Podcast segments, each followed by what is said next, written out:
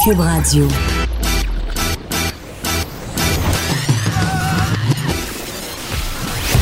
Pour elle, il n'y a jamais de mauvaise question. De 13 à 15. Les effronter. Avec Geneviève Peterson.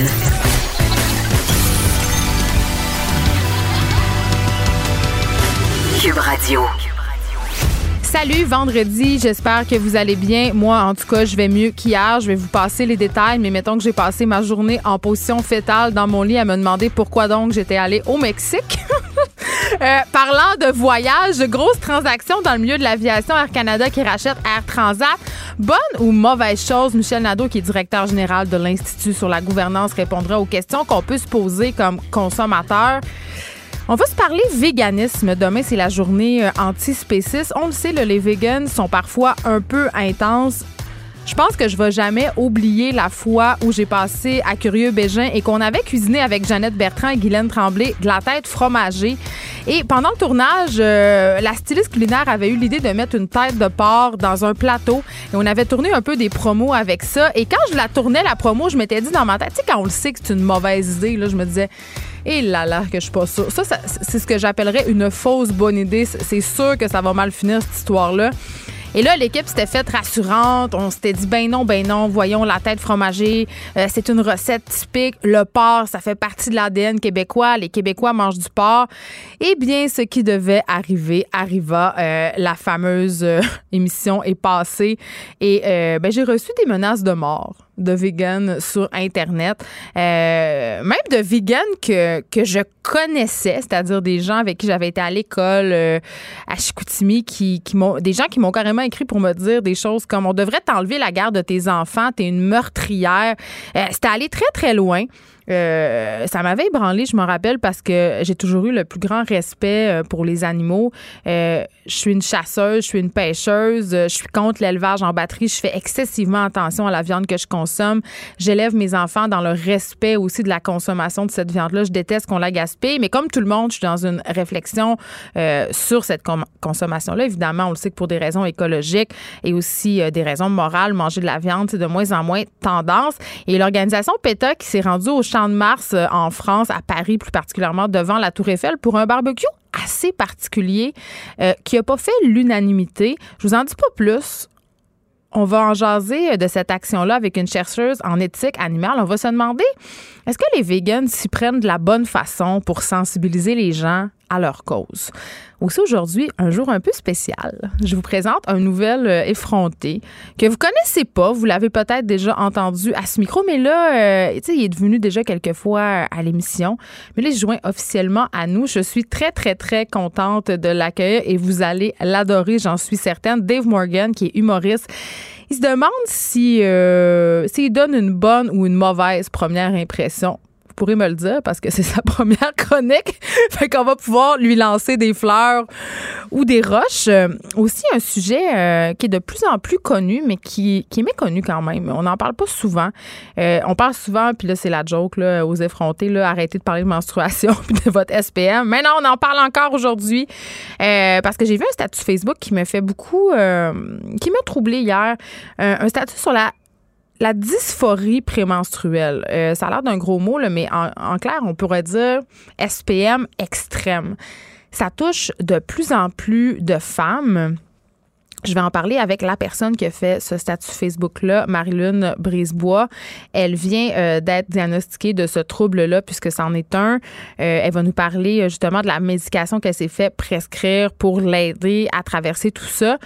Euh, moi aussi, euh, j'ai un SPM extrême, donc ça me rend assez curieuse. J'ai consulté plusieurs médecins à ce sujet-là. J'ai jamais été satisfaite euh, des réponses que j'ai eues. On va en jaser avec une obstétricienne gynécologue qui va venir vraiment compléter l'information. Qu'est-ce qu'on peut faire? Est-ce que c'est tellement si répandu que ça?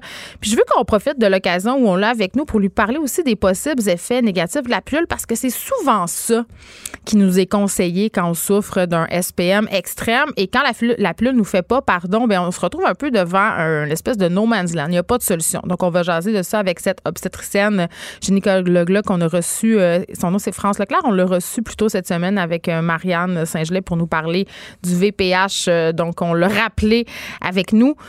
On parlera aussi d'amour avec Catherine Parent, notre collaboratrice courrier du cœur. L'amour, c'est chimique, oui, oui, oui, et Catherine va nous le prouver. Je sais que ça fait pas notre affaire euh, de penser ça, mais vraiment, il y a des études qui le, qui le prouvent, qui le démontrent hors de tout doute. Et ça vient peut-être rajouter de l'eau au moulin de la théorie de l'écrivain un peu aussi controversé Frédéric Becbérard, comme quoi l'amour dure trois ans, justement parce que c'est chimique.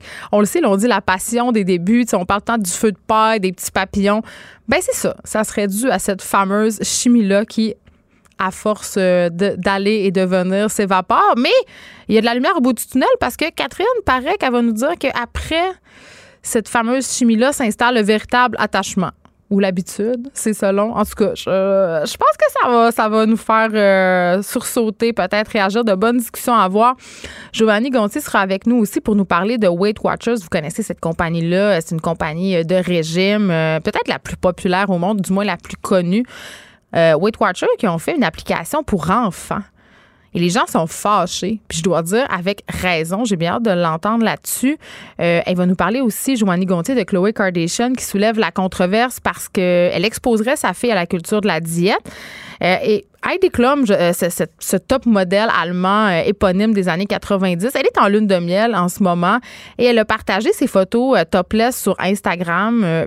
moi, ça me surprend pas parce qu'on sait qu'en Europe, les filles se, baignent beaucoup de topless, là, fait rien pour écrire à sa mère. Mais parlant de mère, les internautes, c'est ça qu'ils lui disent. Ils lui disent une mère ne devrait pas faire ça.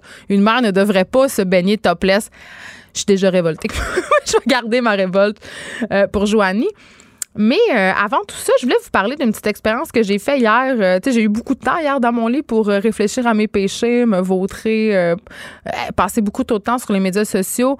mais semblait que j'en ai profité pour régler une couple de petites affaires que je pouvais faire de mon lit puis que puis j'ai pas le temps de faire d'habitude évidemment. j'ai finalement téléchargé un VPN payant, OK, pour mes appareils électroniques. on en a parlé beaucoup de VPN cet été avec Steve Waterhouse notamment dans la foulée du scandale de Desjardins. évidemment comme le suggérait Steve, euh, notre expert en cybersécurité, j'ai choisi la version payante puisque c'est jugé plus sûr. Parce qu'on le sait, les compagnies qui offrent des VPN gratuitement, ben, doivent, d'une façon ou d'une autre, comme les grands géants des médias sociaux, générer du revenu euh, d'une quelconque façon. Et c'est souvent, et ça c'est très ironique, au détriment de nos informations personnelles. C'est quand on sait qu'un VPN, c'est pour les protéger. C'est quand même assez paradoxal. Donc, ça m'a pas coûté très cher. Ça m'a coûté 47 dollars américains pour deux ans. Donc, ça fait 2 euh, US par mois environ. C'est vraiment pas cher payé pour la protection qu'un VPN euh, m'offre. Et là, pour ceux qui se demandent c'est quoi un VPN, parce que c'est pas évident, c'est pas si connu que ça à part pour les WIS de l'Internet. Ben, dis vraiment simplement, là, puis là, vraiment, je réduis. Là. Écrivez-moi pas pour me dire que c'est plus compliqué que ça. Là. Je le sais. Mais grossièrement, c'est un, une application, un logiciel qui cache notre identité en ligne puis encrypte nos informations euh, pour que personne puisse les intercepter. Euh, les gouvernements puis les compagnies s'en servaient avant là, pour échapper, euh, pour échanger pardon, des informations sensibles quand des personnes travaillaient à distance. Euh, maintenant, ça s'est vraiment démocratisé, puis évidemment avec toutes les fuites de données qu'on connaît et qui nous arrivent à chaque semaine. Mettons que c'est un bon investissement. puis ça peut vraiment vous servir. En fait, ça vous protège aussi beaucoup quand vous utilisez la Wi-Fi publique. si vous êtes dans un café et que là, vous vous connectez à la Wi-Fi de ce café-là, il y a quelqu'un de mal intentionné qui peut qui peut être là et qui peut vraiment intercepter, par exemple, si tu fais des transactions bancaires sur ton ordi ou sur ton téléphone. Il peut intercepter euh, ton NIP, euh, aller chercher des informations très personnelles. Donc, le VPN peut vraiment être utile quand on sert de Wi-Fi public. Mais ce que je savais pas, euh, parce que je suis une vieille matante et j'ai dû lire les instructions puis j'ai dû aller me renseigner sur Internet sur qu'est-ce que je pouvais faire avec mon VPN, c'est que ça permet aussi de faire d'autres affaires pas mal sharp, OK? Comme écouter n'importe quelle bibliothèque Netflix n'importe quel contenu TV partout dans le monde. Parce que vous pouvez sélectionner un serveur de n'importe quel pays. Ça veut dire que dans votre VPN, vous pouvez aller, euh, vous savez, nos ordi ont tous des adresses IP, c'est comme une adresse postale, et on peut aller la changer, cette adresse-là. Donc, on peut faire, euh, par exemple, euh, je peux aller sélectionner un serveur au Pakistan, en France, en Inde, en Belgique. Donc, si je suis en voyage en Islande puis que je veux absolument savoir ce qui se passe dans district 31 parce que je me peux plus, euh, ben j'ai juste à aller me, euh, me connecter sur une adresse IP canadienne et là je vais avoir accès au contenu canadien parce qu'on sait que les zones géographiques parfois bloquent euh, le contenu TV pour des raisons de diffuseurs et de droits. Donc le VPN est une bonne façon de consommer la télé qu'on désire consommer, peu importe où nous sommes. Pour la fan de TV et de cinéma que je suis, c'est quand même assez cool. Je le savais pas. Mais une affaire encore plus fun avec les VPN, et c'est là, je pense que ça va vous intéresser, c'est que ça peut nous faire économiser pas mal de sous sur des billets d'avion ou des chambres d'hôtel. OK? Vous l'avez remarqué, là, si vous avez déjà magasiné des billets d'avion, ça change quand on magasine en ligne. Puis c'est pas un hasard, là. Euh, on regarde une première fois. Mettons, je me magasine un voyage, euh, je sais pas moi, euh, en France. Euh, je regarde une première fois sur un moteur de recherche comme Expedia et tout ça. Et là, plus je regarde, plus les tarifs augmentent. Ça dépend aussi de l'heure à laquelle je regarde. Et c'est vraiment pas un hasard. Là. Ça s'appelle euh, la tarification dynamique ou le dynamic pricing. Euh, ils font du IP tracking. Donc, en fait, ce qu'ils font, c'est que je fais référence à la, fameuse adresse postale dont je vous parlais tantôt. Ils retracent votre adresse IP et avec ça, ils ont accès à une foule d'informations. Les compagnies qui vendent des billets d'avion, ils peuvent même savoir si vous avez plus tendance à acheter un billet d'avion euh, sur votre téléphone ou sur votre ordinateur. Donc, les prix, les prix vont changer selon euh, l'appareil électronique que vous utilisez. Euh, ils gardent votre adresse IP en mémoire. évidemment, la stratégie derrière ça, c'est de vous inciter à procéder à l'achat de votre billet d'avion le plus rapidement possible à la vue des prix qui grimpent. Donc, on peut se servir du VPN pour contourner, si on veut, le fameux IP tracking. Mais avant ça, il faut euh, faire certaines petites opérations sur l'ordinateur ou sur le téléphone. Il faut, euh, lorsqu'on magasine des billets d'avion, pour être sûr d'avoir le même prix, s'assurer de ne pas être connecté à un de nos comptes. Ça veut dire se déloguer euh, des applications comme Expedia, Air Canada, Voyage à rabais. Parce que si on reste connecté, ben ces sites-là sont en mesure de savoir si on les a visités récemment ou pas, et peu importe si on utilise un VPN ou non. Donc, il faut vraiment faire ça. Si on utilise le, navigateur Chrome ou si on est connecté à Google, il faut aussi se déconnecter parce qu'encore là, Google euh, connaît vos habitudes d'achat sur son navigateur puis peut transmettre cette information-là au site de voyage. Et là, euh, quand vous avez fait tout ça, euh, sélectionnez euh, un VPN. Et là, ce qui est quand même assez intéressant, c'est que ça vous fait repartir à zéro. Donc, on ne pourra pas retracer votre adresse IP. On ne pourra pas savoir si vous avez visité, oui ou non, des sites de vente de billets d'avion, à quelle heure, à partir de quel c'est votre ordinateur ou vous téléphone. Mais encore plus que ça, vous pouvez utiliser un VPN d'un pays avec un revenu moins élevé.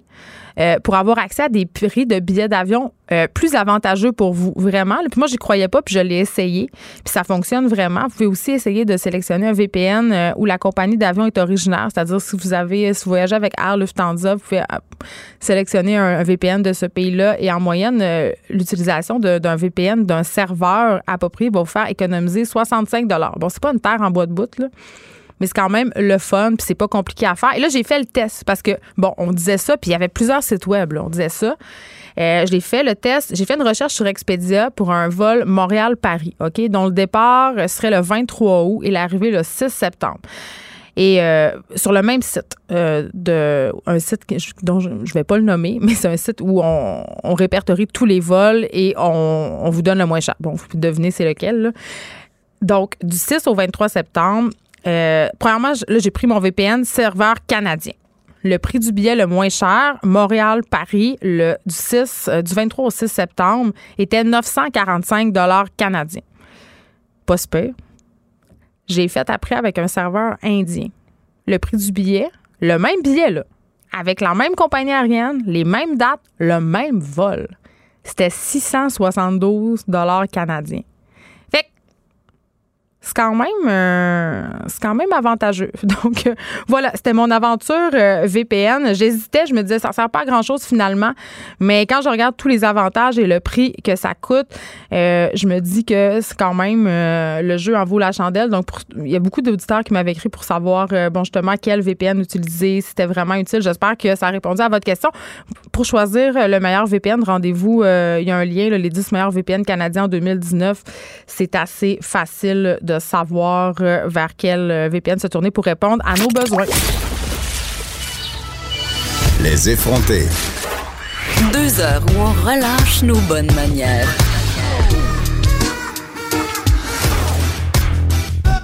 Cube Radio. Les actionnaires de Transat ont voté à 94 en faveur de l'offre d'achat d'Air Canada, mais Air Canada qui rachète Transat, c'est une bonne ou une mauvaise chose? Pour en parler avec nous, on a Michel Nadeau, directeur général de l'Institut sur la gouvernance. Bonjour, Monsieur Nadeau. Bonjour, bonjour. Écoutez, euh, premièrement, qu'est-ce que ça veut dire pour les deux entreprises, cette transaction-là? Ben, ça veut dire que Transat, commençons par Transat, qui est une entreprise qui a été fondée en 1987 mhm. par un groupe de Québécois auquel se joindra M. François Legault euh, un ou deux ans plus tard, je crois. Et c'est une entreprise qui était spécialisée dans les vols nolisés et qui euh, vivait euh, des hauts et des bas. il faisait beaucoup d'argent durant l'été par avec les vols vers l'Europe, mais durant l'hiver, ils perdaient leur chemise avec les vols vers le sud. Donc, c'est une entreprise qui demeurait fragile. Ils ont vécu 32 ans, mais là, à un moment donné, le président, M. Jean-Marc Eustache, a dit, moi, j'ai 71 ans, je me retire.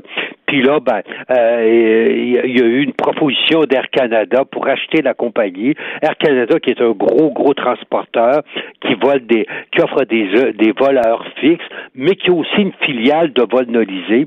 Donc, Air Canada va acheter Transat et va augmenter ainsi sa présence dans le domaine des vols nolisés vers l'Europe et euh, vers, et, vers les, Caraïbes. Moi, j'avais une question parce que, évidemment, Transat aussi euh, font des vols, et ont des, possèdent des resorts, ont des alliances, ils ont des vols exclusifs. Est-ce qu'on pourrait penser qu'Air Canada va se lancer euh, dans ce genre, dans ce type d'offre de voyage-là? Euh, Air Canada est déjà présent via, via sa filiale Vacances Air Transat. Ils offrent des vols nolisés à des dates fixes avec, ça comprend euh, l'hôtel et la restauration dans beaucoup de cas. Donc, euh, si vous si vous regardez vers le sud, par exemple en hiver, vous avez quatre compagnies. Vous avez WestJet, Sunwing, Air Canada puis Air Transat. Les quatre ont à peu près 25% du marché. Ben là, Air Canada va avoir 50% du marché parce parce qu'ils viennent d'acheter Transat. Et donc la moitié des vols euh, de, vers le sud, ça va être Air Canada Transat. Et vers, en été, durant la, belle saison, là, Air Canada et Transat ensemble vont 62% des sièges offerts vers Rome, Paris, Milan, euh, Londres, ça va être Air Canada Transat. Donc, il va il y a une augmentation de la concurrence, euh, une augmentation, si vous une réduction de la concurrence. Oui, c'est ça. Mais ça, ça inquiète les consommateurs parce qu'évidemment, il y a d'autres compagnies aériennes qui vont mal. Euh, on pourrait penser que d'autres pourraient tenter de s'allier vers le futur. Et là, justement, il n'y en aura plus de concurrence. Fait que ça va être le consommateur qui, au final, va être perdant. Exactement. Et effectivement, le, le, euh, l'industrie aéronautique, c'est une industrie qui, qui, qui, supporte mal la concurrence parce que vous avez des sièges vides, puis quand un, avion part, les sièges vides. Donc, euh, partout, on voit qu'il y a des tendances vers la situation de monopole ou de duopole, un monopole à deux.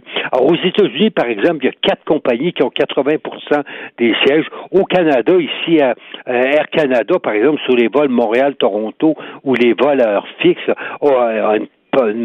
plus de 50-60% des vols. Donc, euh, ceci va renforcer Air Canada, mais dans le domaine des vols nolisés surtout. Et là, il ne faut pas s'attendre à une bataille de prix, justement, ou à des réductions de coûts à court terme. C'est ça que je comprends.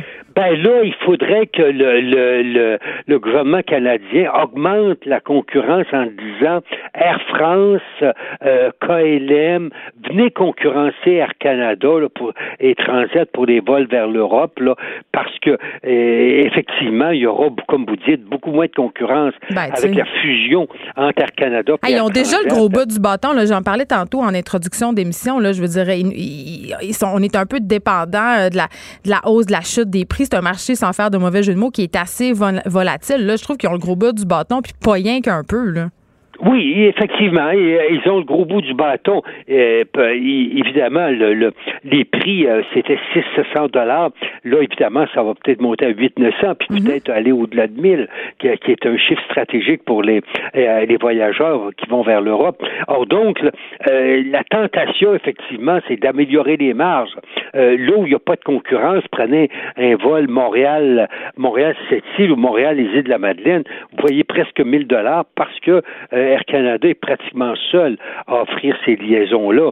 Donc, on peut penser que moins il y a de concurrence, plus les prix montent, On va être en et à otage. ce moment-là, c'est les consommateurs, les voyageurs qui écopent. Euh, avec le scandale des 737 MAX, est-ce que le fait qu'Air Canada ait acheté certains C-Series peut devenir un avantage pour Bombardier, puis euh, de ce fait-là, euh, pour le Québec?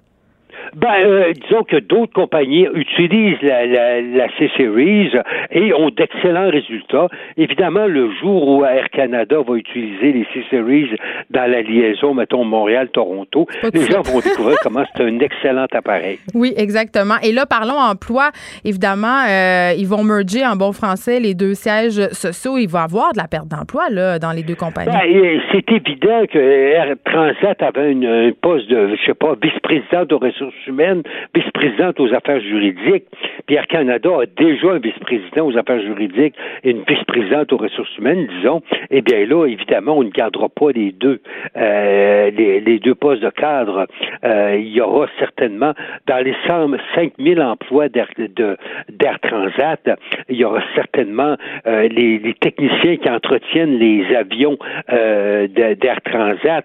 Ben, les, les mêmes techniciens Air Canada pourront faire leur travail en, en augmentant un peu la productivité. Donc, euh, il, est probable qu'il y aura une, élimination d'un certain nombre d'emplois, mais la direction d'Air Canada nous garantit que la plupart des emplois vont demeurer. Puis, évidemment, si c'était Sunwing de Toronto ou WestJet qui avait acquis Air Canada, bien là, évidemment, il y aurait eu encore beaucoup plus de risques de perte d'emploi. Oui, parce qu'ils nous ont promis que le siège social allait rester ici. C'est moins pire. Oui, exactement. Et là, euh, euh, en terminant, M. Nadeau, c'est une bonne ou une mauvaise chose finalement, cette Ben, je transaction pense que pour les actionnaires, c'est une bonne chose.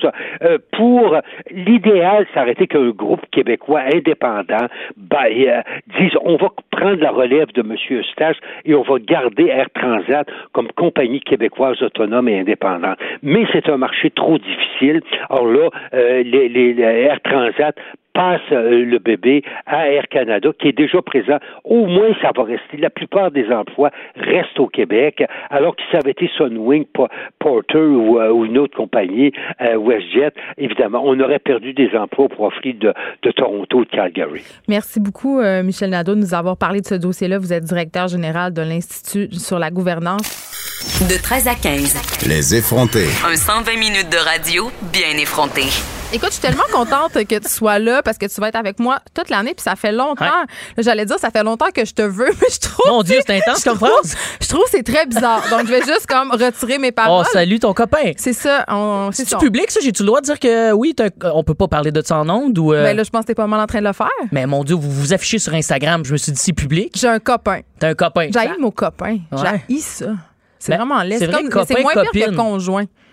Lui Ouais, est comptable, le- puis il m'appelait sa conjointe. J'étais comme non. Puis en Hmm. plus, fiscalement, c'est même pas vrai, parce qu'on habite pas ensemble. Ben, conjoint, il y a de quoi de trop. euh, Quoi, turn off? Ouais, là, c'est, c'est, c'est comme pour les papiers d'impôt, on dirait, c'est pas Ben, cool. c'est clairement. J'ai dit comptable, hein. Ah, le papier ouais. d'impôt. Puis dans ma bout. tête, quand t'es la conjointe de quelqu'un, tu t'habilles avec des habits mous euh, de Tristan, puis La vie sexuelle est mollo. Il me semble. Ouais. Puis copine, copain, on dirait que euh, y a- On ça manque de champs. fidélité, moi, je trouve. ça manque d'engagement, le, le copain-copine. Ah mon Dieu, ça pourrait être le sujet euh, d'une autre de tes chroniques, mais là, euh, tu m'as un peu. euh, tu- on va se parler de la première impression, puis j'avais envie. c'est drôle parce que la raison pour laquelle tu es déjà venu aux effrontés auparavant l'année passée, puis tu es venu cet été, et tu es venu parce que tu m'avais fait une excellente première impression. Ouais. Je t'avais entendu en première partie de Mathieu Cyr, Mm-hmm. et je t'avais. Tu, tu confiais que tu étais un décrocheur. Ça m'avait beaucoup impressionné. Puis je te trouvais mal engueulé. Puis moi, j'aime ça, le monde mal ah engueulé oui, qui parle mal. attention, par contre. J'avais-tu sacré Mais- beaucoup? Ouais, mais moi, j'aime ça. Mais je- non, mais j'essaie en humour, je trouve que. de, de notre Québec. Il faut pas que faut ça soit faire attention. Ben- Faut pas que ça devienne une habitude. Puis euh, Non, mais faut pas que ça devienne une fa- un raccourci. Exactement. Je pense que ça peut avoir. Ouais, c'est ça. Ça peut être payant à certains moments. Ça, oui. Mais, euh, tu sais, encore, récemment, je faisais les galas euh, à Québec pour Comédia. Puis là, faut pas de sac, faut pas de sac. Mais il y a des moments où Ah, ça fait du bien, puis c'est important. Mais je comprends qu'il on y en a que c'est trop une béquille, puis il On faut dirait pas. faut pas que tu sacs, c'est là, c'est là où. Ouais, mais je suis je suis content, j'ai fait un as, j'ai aucun sacre. C'est ça. À date, ça se passe bien. T'as pas Ouais. encore sacré. Et là, euh, on va expliquer, explique à nos auditeurs un peu, ça va être quoi le concept de ta chronique parce que j'aime ça. Mais écoute, c'est c'est que quand on m'a appelé, qui y a 48 heures. Ben, tant Mais- mieux, là. parce qu'on était vraiment dans le marre, là. je suis content de vous dépanner, mais je me suis dit, euh, Tu sais qu'il n'y a moi, pas de cachet pour ça. Non, c'est ça, là. on- je le fais bénévolement. Mais l'idée, c'est que moi, j'écris des blagues. Dans la vie. Dave Morgan est un humoriste à temps plein. Pourquoi pas amener des sujets euh, que j'exploite déjà pour avoir l'opinion de Geneviève Peterson. Mais Que- pourquoi mon opinion, c'est Ben, pas si importante que ça Ben, je dans trouve ta que. vie, non, mais t'es, t'es une femme de lettres. Ah, moi, je ça, trouve. une euh, de lettres. moi, je trouve que t'es quelqu'un aussi, tu sais, qui. euh, comment dire? t'as un passé, euh, de ce que je peux comprendre, un peu plus trash que la moyenne. Un passé trouble. Trop. si on se rejoint là-dedans, je trouve, un petit peu. Ouais, mais sauf que moi, j'ai pas décroché, j'ai des diplômes c'est universitaires. ça, exactement. C'est là, C'est où. pour ça que tu me demandes conseil. Exactement. J'ai des diplômes. T'as des Ok. diplômes et moi non. Et moi, j'ai le dicton qui dit, euh, ben, tu dois peut-être le connaître, euh, si t'es le plus intelligent dans la pièce, c'est que t'es peut-être pas dans la bonne pièce. fait que là, en ce moment, j'ai l'impression, moi, d'être dans la bonne pièce, mais je sais pas pour toi, Geneviève. En tout cas, Je, on- je vais me garder ça pour la fin. C'est comme un compliment que je viens de faire. Là. Mais c'est excellent. En tout cas, je vais y penser. Fait que moi, j'avais envie un peu de te parler de la première impression aussi parce que je crois que j'ai fait une belle première impression la première fois que tu m'as vu. T'as rigolé en première partie de Mathieu Cyr.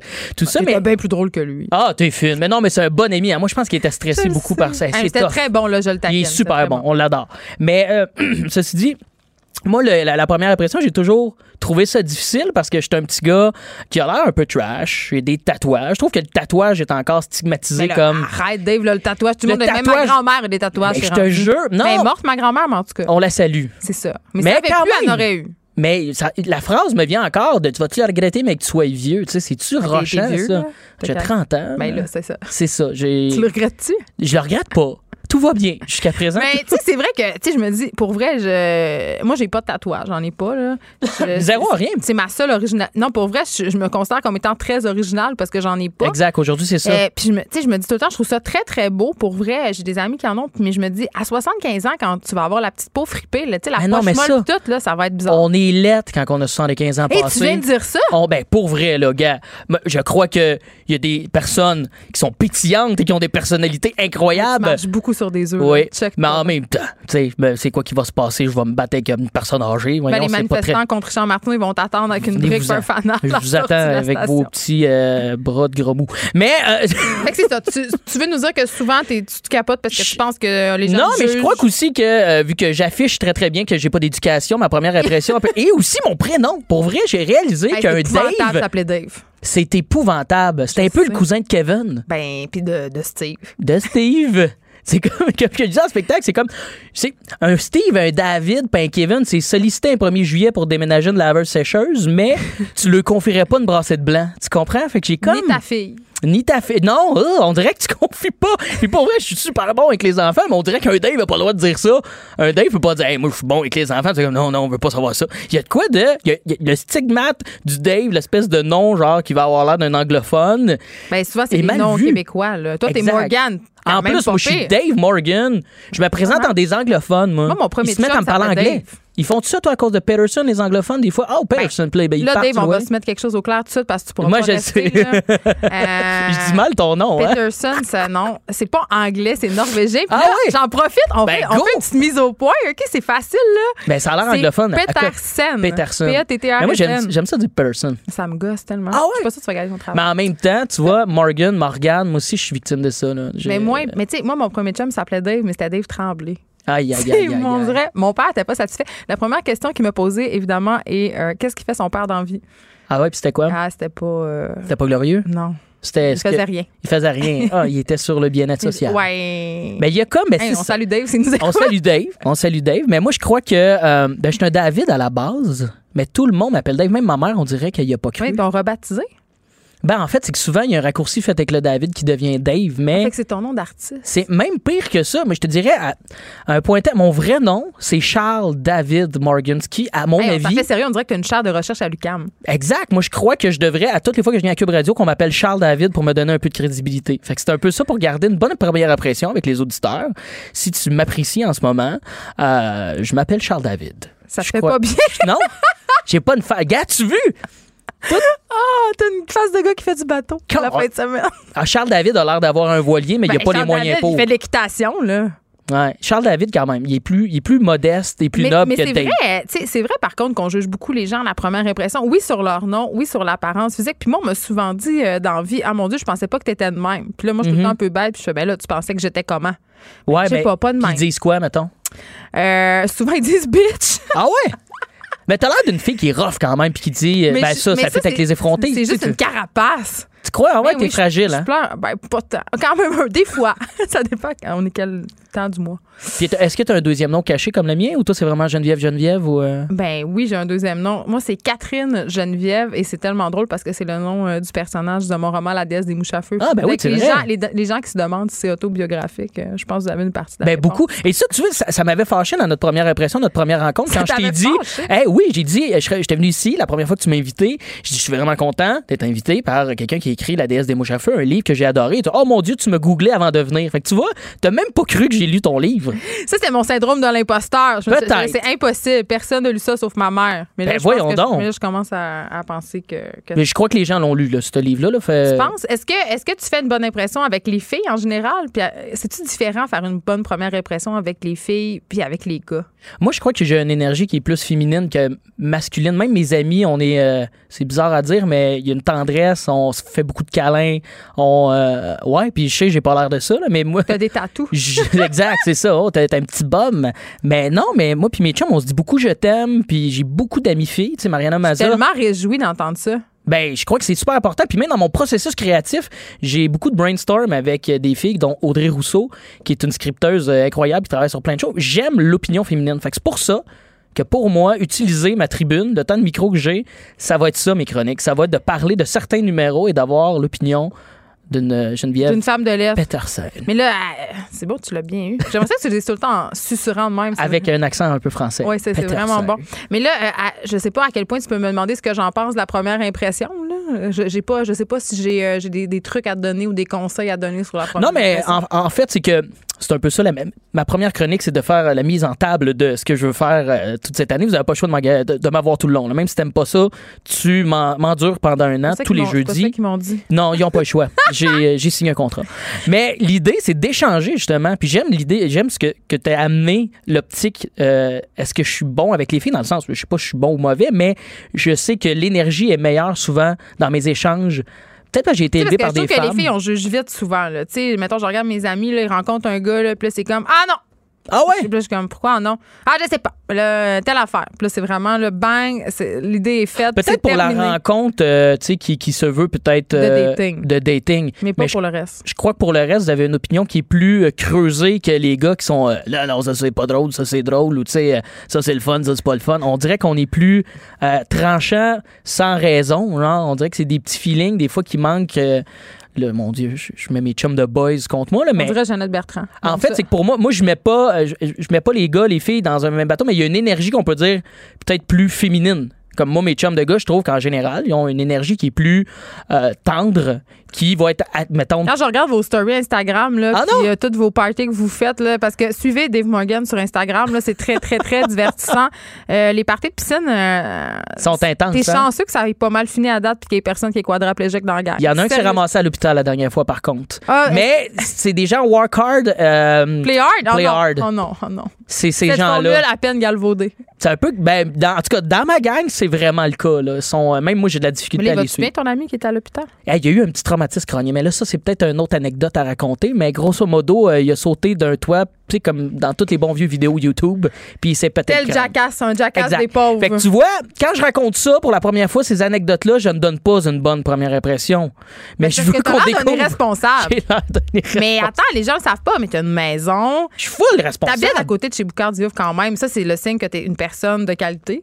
Je crois que oui, puis en plus, il m'apprécie. On, a une-. On est des bons potes, là, moi puis. Boucard. Puis t'as une blonde depuis quand même un petit bout. On, Fait ça fait cinq ans qu'on est ensemble. sérieux? C'est ça? Je suis sérieux ou euh, je camoufle très très bien euh, mes côtés, mon côté malicieux. Je sais pas. Je, je laisse planer le mystère. Peut-être que t'es juste un gros player. Je suis peut-être juste un mange de marde.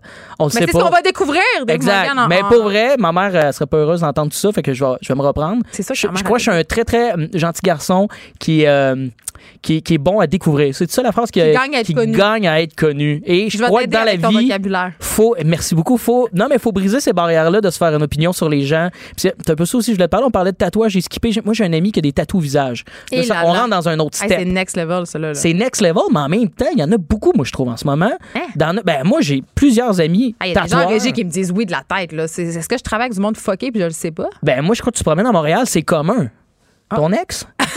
les gens l'entendent pas. Joanie, euh, notre metteuse en ondes, vient nous dire Ah à l'oreillette mon ex a un tatou d'en face. Je la trouve particulièrement ouverte d'avoir déjà sorti avec un gars qui a un tatou Ben oui, parce qu'on la regarde, puis notre première impression, c'est qu'elle sort peut-être avec un comptable elle aussi. tu vois, des fois, les apparences sont très, très On le sait pas, hein? Mais quand même, moi, tu vois, mon ami avec le tatouage au visage, à toutes les fois qu'on on est ensemble, surtout en région, là, désolé les gens de la région, mais je vois souvent des petites ginettes, là, que les toupettes mauves, euh, serrer leur sacoche parce qu'ils voient mon ami que On le tatouage. salue. Mm. On les salue. Mais Ils ont peur, on dirait, de se faire voler le maudit sacoche jaune fluo là, par euh, mon ami qui a des tatouages au visage. Premièrement, il y a des tatous au visage de personnes plus faciles à donner euh, à la police de dire, comme dans la description, il va pas faire ça, là. Il va pas. J'avoue que si tu veux commettre un crime, euh, tu vas être facilement. Il va faire ça la nuit, là, à la limite. Et encore là, c'est un gars qui est vegan, euh, qui euh, recycle, qui fait son jogging. C'est le gars le plus clean que je connaisse. Donc, y a-tu une blonde? On va le présenter à Joanie. On pourrait. Joanie, je pourrais peut-être dater. Avec, euh, il travaille en mode frical. Je- connais pas frical? Tu connais frical? Est-ce que c'est lui que t'as fréquenté? Mon Dieu, tu vois, tout le monde connaît tout le monde. Ça y est, il va falloir euh, que tu nous en reparles. On va en parler dans la prochaine fois que tu vas venir si tu as matché. Il nous reste euh, encore du temps? si tu veux. Moi, je suis, moi, je suis game de rester encore un petit peu, là, mais. Parle-nous de ta... Parle-nous encore, vas-y. Oui. Je te laisse aller. Mais moi, tu vois, justement, là, vu que c'est la rentrée scolaire, tout ça, puis là, on parle de première impression et ton. T'as vu mon numéro sur le fait que j'ai pas de diplôme d'études Oui, secondaires? je l'ai très vu. Et Je jugé. je me, je me demandais justement euh, ton impression par rapport à ça. Ça fait plusieurs années, surtout depuis que euh, j'ai pété le 25 ans, on dirait que je suis devenu plus responsable, puis je me dis, devrais-je retourner à l'école aux adultes, finir mon secondaire 5? Euh, Avoue que Hey, pour vrai, là, euh, c'est une question difficile parce que euh, ça te servirait à quoi éventuellement? Tu sais, c'est ça l'affaire. C'est en- sûr. En même temps, euh, la personne responsable en moi te dirait que le milieu du show business en est un très éphémère et que ça peut finir demain et qu'après ça, ne pas avoir de diplôme d'études secondaires, ça pourrait quand même. euh, Mais en même te temps, j'ai jamais rien fait d'autre que ce que j'ai voulu envie de faire. Tu sais, c'est un peu. Bon, mais là, si tu l'as déjà la réponse, pose-moi pas question. Non, mais je l'ai pas, mais je me juste que dis. je te dise que c'est correct de pas le faire. Peut-être que je veux ton approbation pour poursuivre ma vie sans diplôme. Ben, je pense que rendu là, que tu un diplôme ou pas, ça va pas changer grand-chose. Mais Moi, le jour où je j'ai des enfants, chose que tu as, t'as. J'en ai trois. T'as trois enfants? Ouais. Tabarouette. Je sais, je m'attendais à un pour ou le deux. Québec de demain. Oui, oui, c'est fait, là. C'est Euh, ça. Mais je vais leur conseiller de finir leur secondaire. C'est ça. Ça, ça, ça serait difficile pour moi de dire à mes enfants, vous êtes obligés de continuer à aller à l'école. Dire, ouais, mais toi, papa, t'as pas fini. Non, mais c'est l'exception quand même. C'est prouvé quand même maintenant qu'il faut être diplômé pour avoir accès. Tout à ne fait. serait-ce qu'avoir du choix. Parce que, tu sais, l'histoire Cendrillon, l'histoire qu'on a fait. Tu sais, toi, tu t'en es sorti parce que t'es bright puis tout ça, mais je veux dire. Mais encore là, tu sais, comme tu dis, tout est éphémère. là. Est-ce que je vais me revirer de bord Demain, après? tu pourrais être pris euh, en plein cœur d'un scandale sexuel et tout perdre. Mais ça, je crois pas, parce que j'ai une belle éducation sexuelle de ma mère qui s'appelle Chantal, on la salue. Elle a-tu le toupette euh, mauve? Non, elle a pas le toupette mauve. Hey, gloire à elle. Ma mère non plus. Je serais vraiment gênée. Mais ma mère, tu vois, c'est une Chantal qui a l'air, euh, tu sais, une maman Chantal, ça fait, tu sais, elle fait du bon sucre à la crème, elle est pas super bonne en cuisine. Elle est tout jeune, elle a euh, 53 ans, ma mère, elle m'a eu très très jeune. Hey, on la salue. On Elle est pas super bonne en cuisine. Pas super bonne en cuisine. Ben, t'es tout Hey, courant. Chantal, je vais te donner des trucs. Elle est tout courant. Elle sait, elle dit, Ah, mon Dieu, je vous ai fait manger de la marde quand vous étiez jeune, mais elle s'est beaucoup améliorée avec le temps, là. Oh mon Dieu. Moi, j'avais une amie que sa mère versait carrément du ketchup dans des pâtes, puis elle leur servait ça. Ah ouais, mais, mais je dois avouer que j'ai, j'ai peut-être mangé ça aussi un peu. Hey, là, on parle vraiment de grande dégueulasserie. Ouais, ouais, quoi- Est-ce que tu sais de quoi tu vas nous parler la semaine prochaine? Euh, la semaine prochaine, écoute, euh, je suis encore dans le flou, je suis dans le néant, il y a plein, plein, plein d'idées. Et euh, je vous. Mon Dieu, est-ce que je. Là, on sait même pas Je si veux pas m'avancer, je sais même pas si tu vas revenir. la semaine prochaine. On va demander On verra si j'ai fait de tu bonne impression. C'est ça, une bonne première impression. On verra. Ou sinon, je reviendrai sous le nom de Charles David Morgan. Exactement. Merci d'avoir été là. Dave. On te retrouve la semaine prochaine. Et en attendant, allez le suivre sur Instagram si vous voulez vous divertir. Oui. Vous le serez.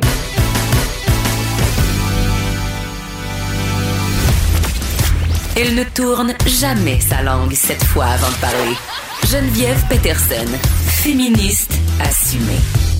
Coudon, t'as-tu mangé de la vache enragée? Cette phrase-là, là, à peu près toutes les femmes, on l'a déjà entendue avant ou pendant euh, nos règles. Je sais là qu'il y en a que, je veux dire, l'avenue de leur menstruation, ça fait absolument rien. Vous avez, ça n'a pas d'incidence sur leur humeur, leur stress, leur niveau d'anxiété.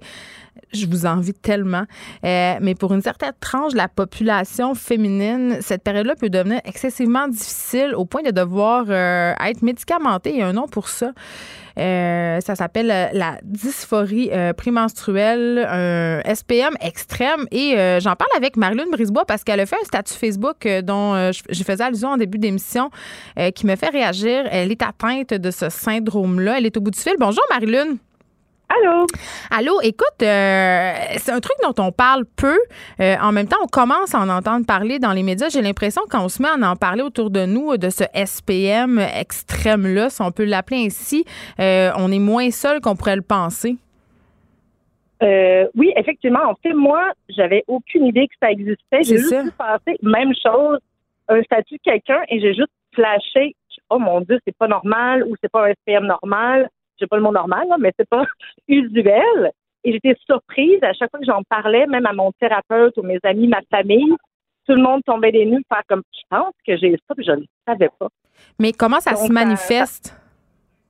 Euh, ça, se manifeste. En fait, ça ressemble beaucoup à un SPM. Moi, j'appelle ça le SPM x 10 ou une dépression euh, condensée.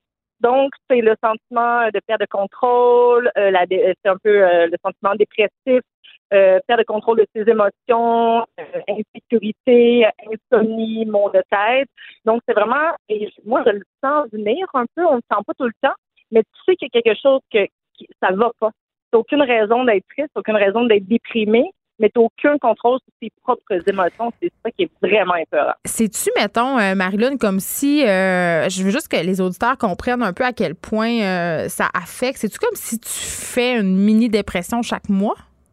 Oui, c'est vraiment ça. Donc, pour trois, moi, des fois, ça dure moins longtemps, mais trois à cinq jours, euh, des fois pendant, il y a 72 heures où je ne je peux pas fonctionner. Je peux pas travailler, je peux pas me laver, je peux pas manger.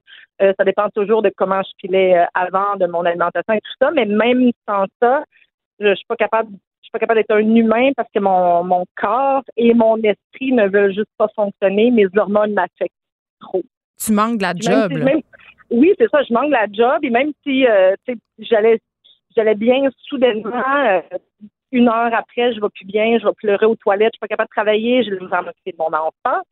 Euh, si je suis si je suis en couple, ben c'est sûr que ça affecte ça énormément parce que mes mes réactions sont erratiques. Moi, je suis quelqu'un qui est super positif tout le temps dans la vie. Et là, du jour au lendemain, je pleure, je me fâche, je suis pas capable de fonctionner. C'est une grosse, grosse différence. Et là, c'est que, que, je contrôle pas, même si je, si je le sais que c'est ça, mais je peux pas le contrôler. OK. Puis là, euh, bon, te disant que peut-être c'est ça que tu avais, entre guillemets, tu allé voir euh, ton médecin ou euh, parce que tu disais même que tu en parlais à ta thérapeute puis ça fonctionnait pas tant que ça, là. Là, ils t'ont médicamenté? Oui, en fait, c'est que j'étais déjà en thérapie. Quand j'ai vu ça, j'en ai parlé à mon psychologue euh, thérapeute. Je fais est-ce que c'est quelque chose que tu connais? Est-ce que tu peux m'aider? Puis il avait l'air de ne pas avoir assez de ressources pour ça, comme si c'était pas assez euh, étudié ou peut-être que lui, juste personnellement, il n'était pas assez outillé pour ça. Et euh, il a fallu que j'aille en, en clinique me faire dépresseur. Et c'est pas toujours comme ça, c'est différent d'un cas à l'autre ou d'une prescription à l'autre. Et moi, j'en prends, entre guillemets, au besoin. Donc, normalement, quand je sais que ça, mon SPM normalement arriverait, je peux en prendre par prévention, mais ça aide, mais ça non plus, pas, pas l'idéal. C'est pas un panace. Merci beaucoup, Marilyn Brisebois, d'avoir partagé ton expérience avec nous. On s'en va tout de suite parler avec euh, le docteur France Leduc, qui est obstétricienne gynécologue. Bonjour, docteur Leduc. Allô, bon après-midi. Allô, euh, Marilyn nous l'a expliqué un peu brièvement. Évidemment, c'est son histoire euh, personnelle. Le, trouble de dysphorie prémenstruelle, c'est, ça peut être différent euh, selon la femme qui est touchée par ça. Mais en gros, ça, c'est quoi cette affaire-là? C'est dû à quoi? Puis à quoi ça ressemble? C'est quoi les manifestations cliniques?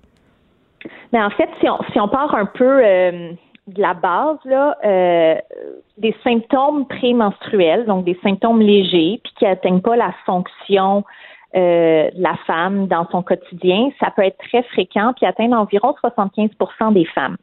Ce qu'on appelle le syndrome prémenstruel, c'est des symptômes qui vont être affectifs, donc émotionnels ou physiques, puis qui vont avoir un léger impact sur la qualité de vie ou le fonctionnement de la femme. Ça, c'est environ 3 à 8% des femmes selon les études.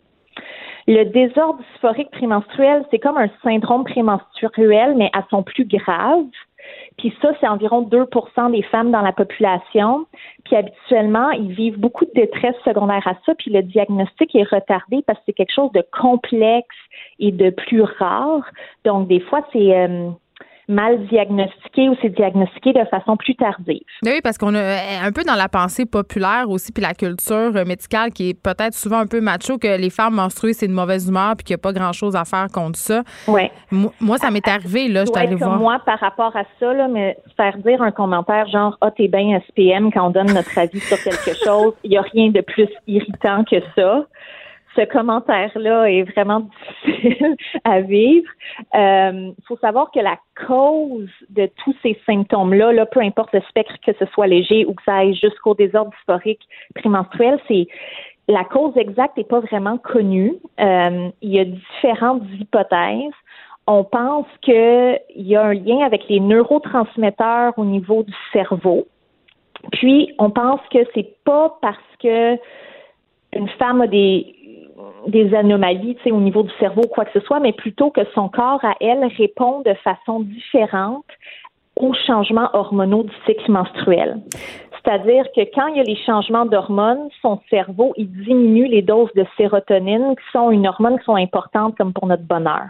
Euh, euh, moi, j'ai longtemps pensé que j'étais atteinte de ça, du SPM extrême, et j'étais allée voir un médecin et il m'avait suggéré euh, ce que beaucoup de médecins suggèrent, c'est-à-dire la pilule en continu. Euh, c'est souvent suggéré. Or, pour beaucoup de femmes, la pilule, ça fait pas partie des options, soit parce que ça leur fait pas, pour d'autres raisons. Euh, j'ai l'impression qu'en dehors de ça, on se fait pas vraiment proposer des d'autres solutions. Ben, en fait, dans les études, euh, oui, on propose la pilule comme aux femmes qui ont besoin d'une contraception, des choses comme ça, parce qu'on pense que à cause que ça va stabiliser les hormones au cours du mois. Il va y avoir moins de changements cycliques des hormones et donc moins de symptômes qui sont en fait habituellement euh, très cycliques. Là. Euh, mais le plus efficace des traitements, c'est ce qu'on appelle des ISRS. C'est des inhibiteurs euh, de la sérotonine, des récepteurs à la sérotonine. C'est des types de médicaments qu'on utilise pour les symptômes dépressifs, entre autres. Puis comme ça s'apparente au niveau des mêmes récepteurs dans le cerveau, c'est le médicament le plus efficace pour ces symptômes-là quand ils sont sévères, puis c'est 60 à 70% d'efficacité. Puis on les prend pas en continu, là, ces médicaments-là, comme expliquait Marilyn, ben, c'est au besoin? Oui, ça dépend. Il y, a, certaines femmes qui... Euh, il faut comme tu un cycle menstruel assez régulier puis que tu sois capable de bien timer la prise du médicament si tu la prends pas en continu. Il y a des femmes qui ont de la misère à savoir exactement quel jour leurs symptômes vont commencer, fait que ça c'est plus efficace chez elles s'ils prennent vraiment le traitement tous les jours. Fait que ça c'est personnalisé en fait aux symptômes de la patiente. Le type de symptômes dont on parle là, habituellement ça apparaît cinq jours avant les menstruations c'est dans la phase qui est entre l'ovulation puis les menstruations, mais tu sais, le timing exact n'est pas toujours facile chez toutes les femmes. C'est pas vrai qu'on a tout un cycle pile de 28 jours comme une horloge. Non, mais on peut quand même, il y a des moyens pour un peu euh, se connaître mieux. Il y a des journaux euh, prémenstruels qu'on peut tenir. En tout cas, moi, j'ai essayé toutes sortes d'affaires là, pour monitorer tout ça. Exactement, c'est ça, les, applications comme Clou. Oui, euh, je peux pas, puisque je vous ai avec moi, docteur Leclerc, on a parlé des anovulants. je sais qu'il y a de plus en plus de femmes qui sont réticentes à en prendre parce qu'évidemment, il y a eu toute cette histoire avec euh, Yasmine et Yaz. Il y a même un recours collectif au Canada. Est-ce que vous remarquez euh, que vos patientes ont peur? Puis c'est quoi la, vraie réalité quant aux anovulants? Parce qu'on dirait qu'on ne sait plus à quel sens se vouer. Mais en fait, c'est sûr qu'il y a des femmes qui sont vraiment pas des bonnes candidates pour les contraceptions hormonales combinées que j'appelle, fait que ce soit la pilule ou d'autres comme le timbre ou l'anneau qui sont des, contraceptions qui utilisent et des estrogènes et des progestatifs. Euh, il faut vérifier avec chaque patiente s'ils ont des absolues ou relatives avant de faire une prescription, mais ça reste de très bons contraceptifs au niveau de l'efficacité. Ça reste de très bons médicaments aussi pour leurs effets non contraceptifs dans certains cas. Par exemple, ça diminue de façon importante la quantité de saignements pendant les menstruations. Mm-hmm. Fait qu'il y a des femmes chez qui on est capable de traiter l'anémie comme ça, de régler l'anémie, de régler un absentéisme au travail, de diminuer de façon importante les douleurs au ventre, puis euh, les douleurs liées des fois de l'endométriose. Fait que, il y a des avantages non contraceptifs de la pilule. Moi, ce que j'entends en clinique qui inquiète le plus, je vous dirais que c'est le cancer du sein plus que toutes les autres complications possibles de différents traitements, c'est le cancer du sein dont j'entends le plus parler. Je sais pas si c'est à ça que vous faisiez référence un peu. Oui, évidemment, et euh, les cas d'anévrisme et des trucs comme ça. Oui. Fait que, dans le fond, il y a eu une super bonne étude, euh, probablement la meilleure à date, qui est sortie en 2017 par rapport au risque du cancer du sein et les différents types de contraceptifs. Puis si on regarde les risques relatifs, des fois c'est plus dur à interpréter, là, mais de façon absolue, c'est un cancer du sein de plus par 7690 femmes qui utilisent une contraception hormonale pendant un an. C'est quand même un risque qui est très faible de façon absolue. Mais on en fait un gros euh, battage médiatique, donc ça devient ben, euh, une préoccupation. C'est mal interprété. Tu sais, euh, c'est facile des fois de voir un chiffre, puis comme genre risque relatif à 1,2, puis dire c'est une augmentation de 20 mais c'est pas nécessairement comme ça qu'on que ça hmm. s'interprète. Puis même pour nous qui sommes formés là-dedans, ça peut être difficile de, comprendre ces études-là de la façon que c'est rapporté. Là. Merci, docteur France Leduc, de nous avoir parlé de ce trouble qui est méconnu, la dysphorie euh, prémenstruelle. Euh, il y a des solutions. Moi, le meilleur conseil que je donnerais, puis je pense que vous êtes d'accord, c'est de consulter euh, votre médecin parce qu'il y a des solutions. Il ne faut pas rester là-dedans puis vivre ça en pensant qu'on est tout seul puis qu'on n'est pas normal parce que ça touche plusieurs femmes. Merci beaucoup. Merci beaucoup. Puis euh, consultation probablement multidisciplinaire, là, fait que gynécologue, psychiatre, psychologue, puis le médecin de famille, là, c'est il faut travailler en équipe pour euh, ces situations-là. Merci beaucoup, docteur Leclerc. Merci.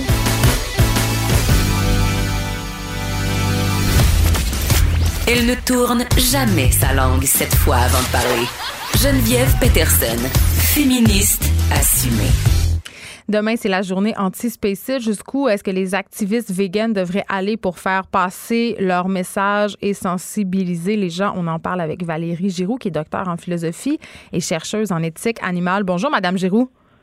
Oui, bonjour. Euh, merci d'être avec nous. J'imagine que vous avez vu euh, cette initiative fort euh, controversée du mouvement PETA qui a eu lieu au Champ de Mars à Paris devant la Tour Eiffel, en fait, où on, je l'ai pas dit tantôt en début d'émission, des militants qui ont fait griller un faux chien. Il hein, faut bien spécifier, c'était un faux chien sur un barbecue pour montrer en fait qu'il n'y avait pas vraiment de différence entre un animal domestique, hein, le chien qu'on aime beaucoup, et le cochon.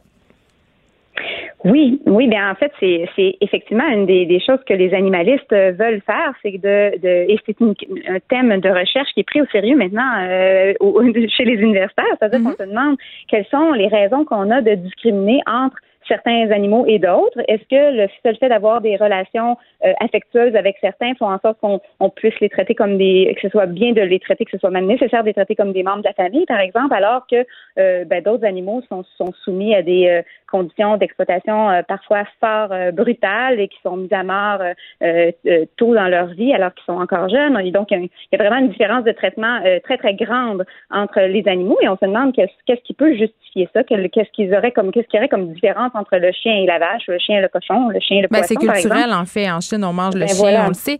Euh, mais en même temps, euh, il y a une différence quand même entre les animaux. Et là, je fais référence euh, à une vidéo qui a beaucoup fait jaser aussi, la vidéo d'Émeric Caron qui a fait le tour d'Internet parce qu'il disait que c'était mal de tuer des moustiques. Là, je veux dire, rendu là, entre un moustique et une vache laitière, il y a quand même une différence cognitive immense, là. Oui, c'est ça.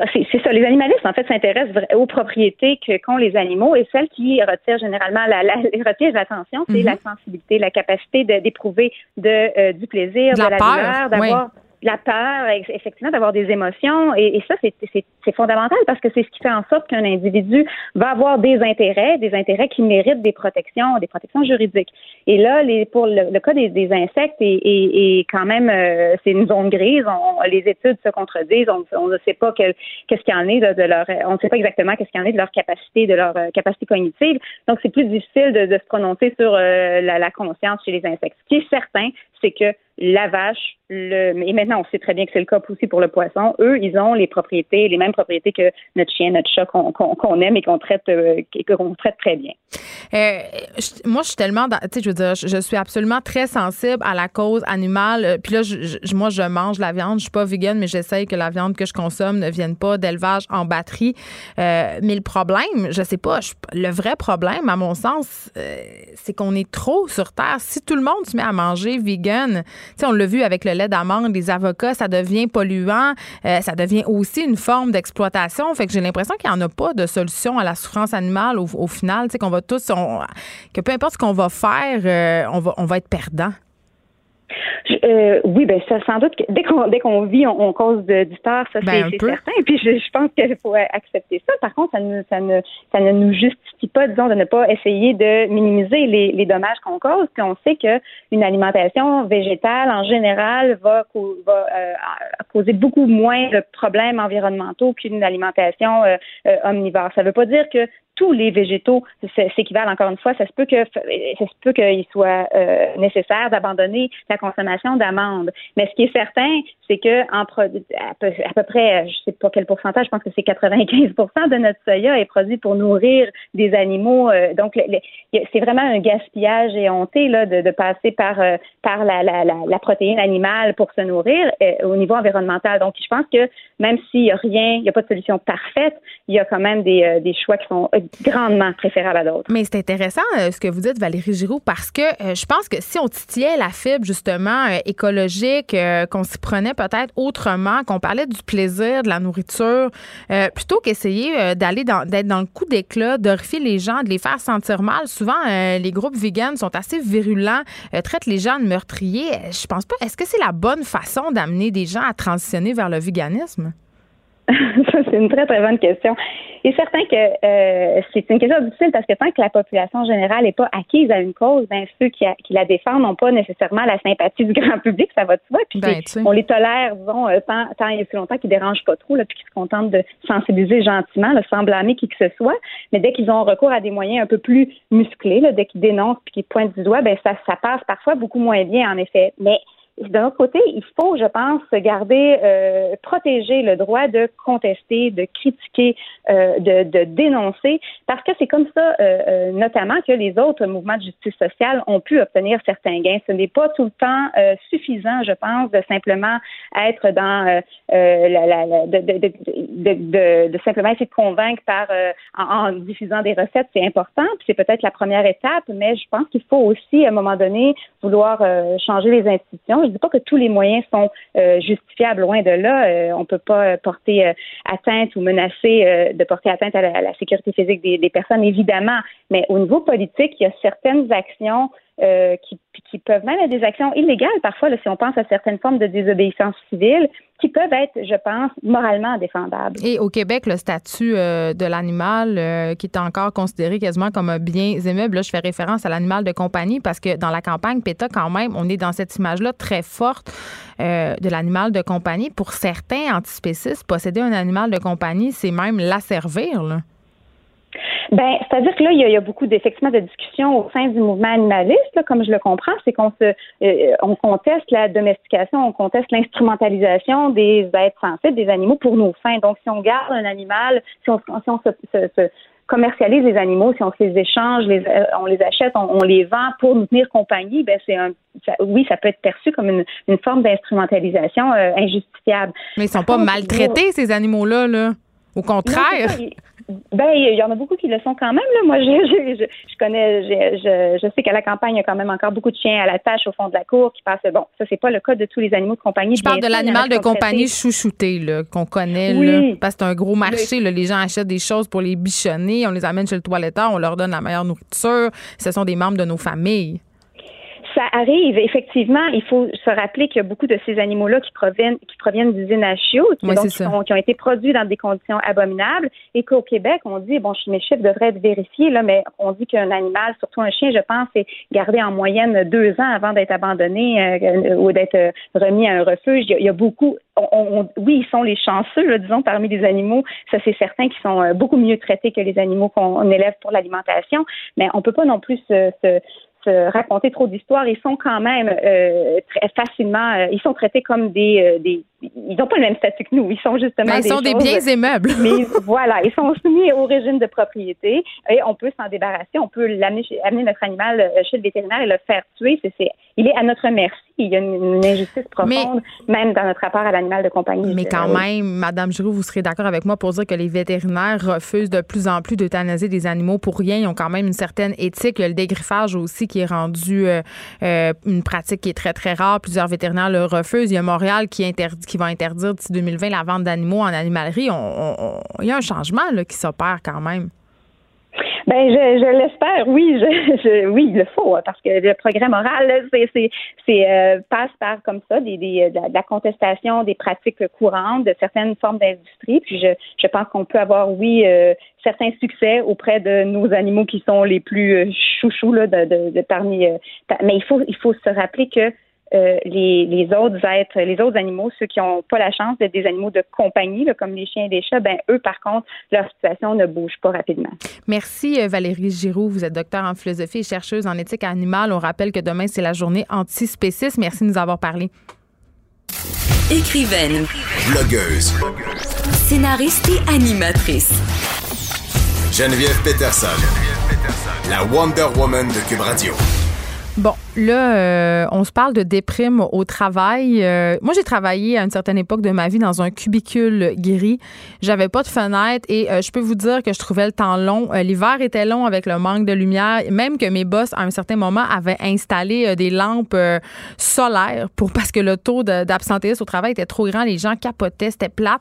Et là, il y a un article du journaliste de Radio-Canada, Thomas Gerbet, qui révèle que beaucoup d'inspecteurs du ministère de l'Environnement sont plus déprimés depuis qui font des inspections à distance plutôt que sur la route sont peut-être aussi déprimés avec tout le scandale des pesticides qu'on connaît. Mais est-ce que le bureau est un environnement de travail qui incite à la déprime? On en parle avec Luc Brunet, qui est professeur titulaire en psychologie du travail et des organisations à l'Université de Montréal. Bonjour, Monsieur Brunet. Bonjour, madame. Donc, euh, est-ce que c'est vrai de penser que l'ambiance de travail, que travailler dans un petit cubicule gris poche, ça nous mène, c'est une planche vers le burn-out, la déprime saisonnière, euh, la déchéance au travail? En tout cas, ça a un aspect important.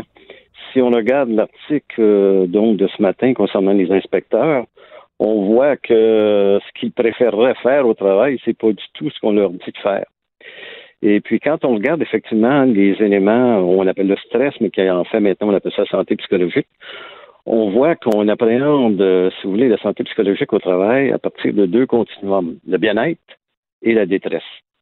Vous avez déjà, vous, du stress dans ce que vous faites au travail, c'est-à-dire de la tension, euh, mais si euh, cette tension-là est plus faible que le bien-être que vous retirez, vous vous sentez quand même bien. Mais il va de soi que l'environnement de travail, que ce soit physique ou psychologique, quand on parle du climat organisationnel, du climat mhm. psychologique, a un effet extrêmement important. C'est même un, des principaux effets, si vous voulez, sur euh, la tension ressentie par les individus. Alors, on travaille dans un milieu, vous parliez d'un cubicule tout à l'heure, petit cubicule gris, si je me rappelle bien. c'est assez déprimant, ça. C'est assez déprimant. Un environnement de travail qui est malsain, qui n'est pas propre, qui est détérioré ça donne déjà à l'individu l'impression de comment on se sent traité. Ah, ils se sentent pas considérés. Non, la perception de la réalité est beaucoup plus importante que la réalité elle-même. Alors, quand on manque, euh, si vous voulez, euh, quand on est au travail, puis qu'on ne se sent pas impliqué, on ne se sent pas soutenu, euh, aucun renforcement. Et c'est très rare que les, bien souvent, les supérieurs vont encourager les employés. Ils vont plutôt leur dire quand ça va pas. Mais quand ça va bien, on ne sait pas. Bien souvent. Alors, euh, tout ça euh, va provoquer chez les individus certains engagements. Et là, euh, euh, si on revient euh, au cas de ces fameux employés du ministère de l'Environnement qui se plaignent de plus être autant sur la route qu'avant, c'est sûr quand, quand on s'est fait vendre un emploi où on était continuellement dehors sur la route, de se retrouver dans un bureau, c'est pas nécessairement synonyme de bonheur. Par contre, travailler dehors, c'est pas non plus une panacée. Il y a un taux de suicide assez important, par exemple, chez les agriculteurs. Qu'est-ce qui amène réellement un employé à déprimer au travail? Ça peut pas juste justement être ce cubicule gris-là et la morosité de l'ambiance. Là, je peux pas croire ça.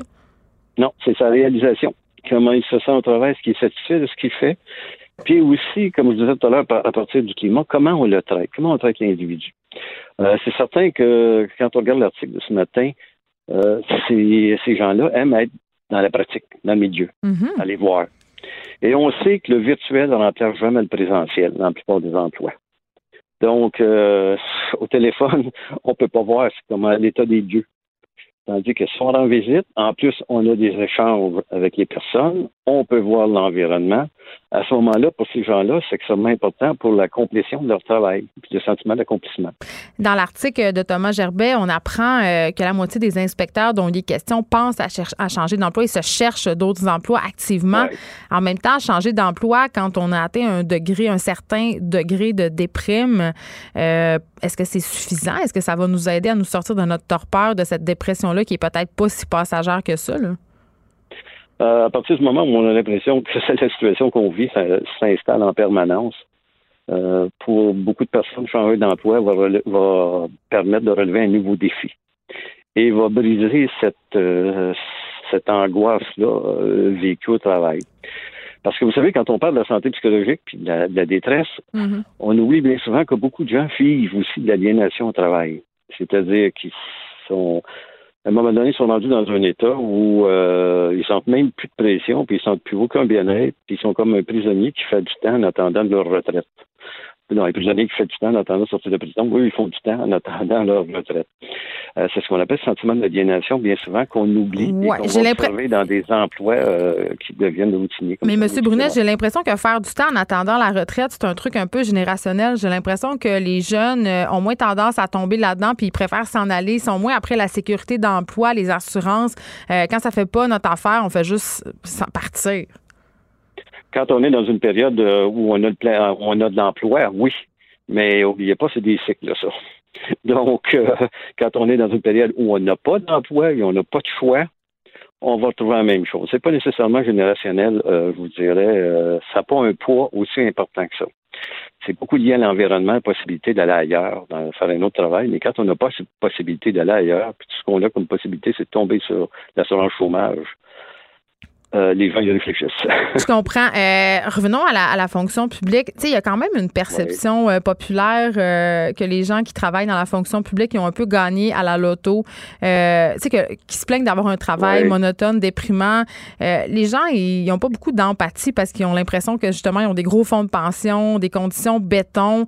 Je, en tout cas, j'ai l'impression quand même que certains emplois ont des, plus hauts taux de déprime. Est-ce qu'ils font réellement si pitié que ça, ces gens-là? Parce que c'est quand même de bons emplois. je comprends qu'ils ont des conditions plates, mais ils se plaignent pas un peu le vent de plein? Non, pas nécessairement. Il faut faire attention. On n'est jamais dans le jardin de l'autre. C'est comme dire que euh, un annonceur radio ou une annonceuse radio ou euh, la, nouvelle ne travaille qu'une demi-heure par jour. On sait que c'est pas le cas. Donc, euh, je ne travaille que pour son émission. Euh, effectivement, donc, mais ce qu'on remarque, c'est que les gens qui travaillent dans un milieu où ils ont à intervenir avec des humains, on sait qu'au téléphone, c'est extrêmement difficile, on n'a pas beaucoup d'émotions qui se mm. là-dessus? C'est beaucoup plus difficile que si vous passez votre journée à travailler avec une machine. Si ça ne va pas avec la machine, vous pouvez l'engueuler, ça ne vous répondra pas. Vous pouvez même vous taper dessus, vous risquez vous-même vous faire mal. Mais avec une autre personne, c'est un peu plus délicat. Oui, euh, effectivement. Merci euh, beaucoup, Luc Brunet, de nous avoir parlé euh, de ce sujet-là. Vous êtes professeur titulaire en psychologie du travail. ça m'amène à penser, je me dis aussi, dans le cas des conditions de travail de ces fonctionnaires-là, puis de beaucoup de, personnes qui travaillent en particulier, on est toujours dans une logique de réduction de coûts. Donc, c'est bien évident que faire sortir des gens de leur bureau, c'est plus cher. puis on est, on est dans l'automatisation, on est justement dans remplacer les humains par des machines. Et au bout du compte, ça sert seulement le capital ça sert pas les humains. Écrivaine. Blogueuse. Scénariste et animatrice. Geneviève Peterson. La Wonder Woman de Cube Radio. Elle est là, Joanie Gontier. J'avais tellement hâte de faire la radio avec toi. T'es donc bien fine. je suis comme excitée. Mais écoute, je suis une fan girl de toi. Je te miroir. mais je te trouve tellement hot. Tu t'assumes. Moi, là, je t'ai vu arriver la première fois à Cube sans brassière. Puis je me suis dit, cette fille-là. Sans jamais avoir animé aussi, il faut le préciser. Tu sais, puis je me suis dit, cette femme-là, c'est mon spirit animal. Je te trouve tellement géniale. Puis t'as pas peur de t'affirmer. Tu t'assumes dans la vie. Des fois, je mets des brassières, je veux juste le dire. Mais c'est bien correct de pas en mettre. C'est-tu pas confortable, une brassière? Regarde, c'est pour ça, en ce moment, j'ai une brassière de sport, là, parce que c'est vraiment un- il y a des cerceaux en métal. Il y a personne qui devrait porter ça Je euh, sais, trop longtemps ben, dans une journée. hein. J'ai réessayé, euh, justement, pour ma première de film, de porter un soutien-gorge avec armature de métal, puis j'étais vraiment contente de l'enlever à Ben la oui. fin de la journée. Mais par contre, je veux juste spécifier là, euh, que moi, j'ai la chance de pouvoir ne pas porter de soutien-gorge parce que j'ai des petits seins. J'ai eu une réduction mammaire, là, donc... Ah oui, ah oui. euh, oui, fait que c'est pour ça. Fait que, tu sais, sinon, avant... se tiennent merveilleusement Oui, mais bien, la, Jen. la science, la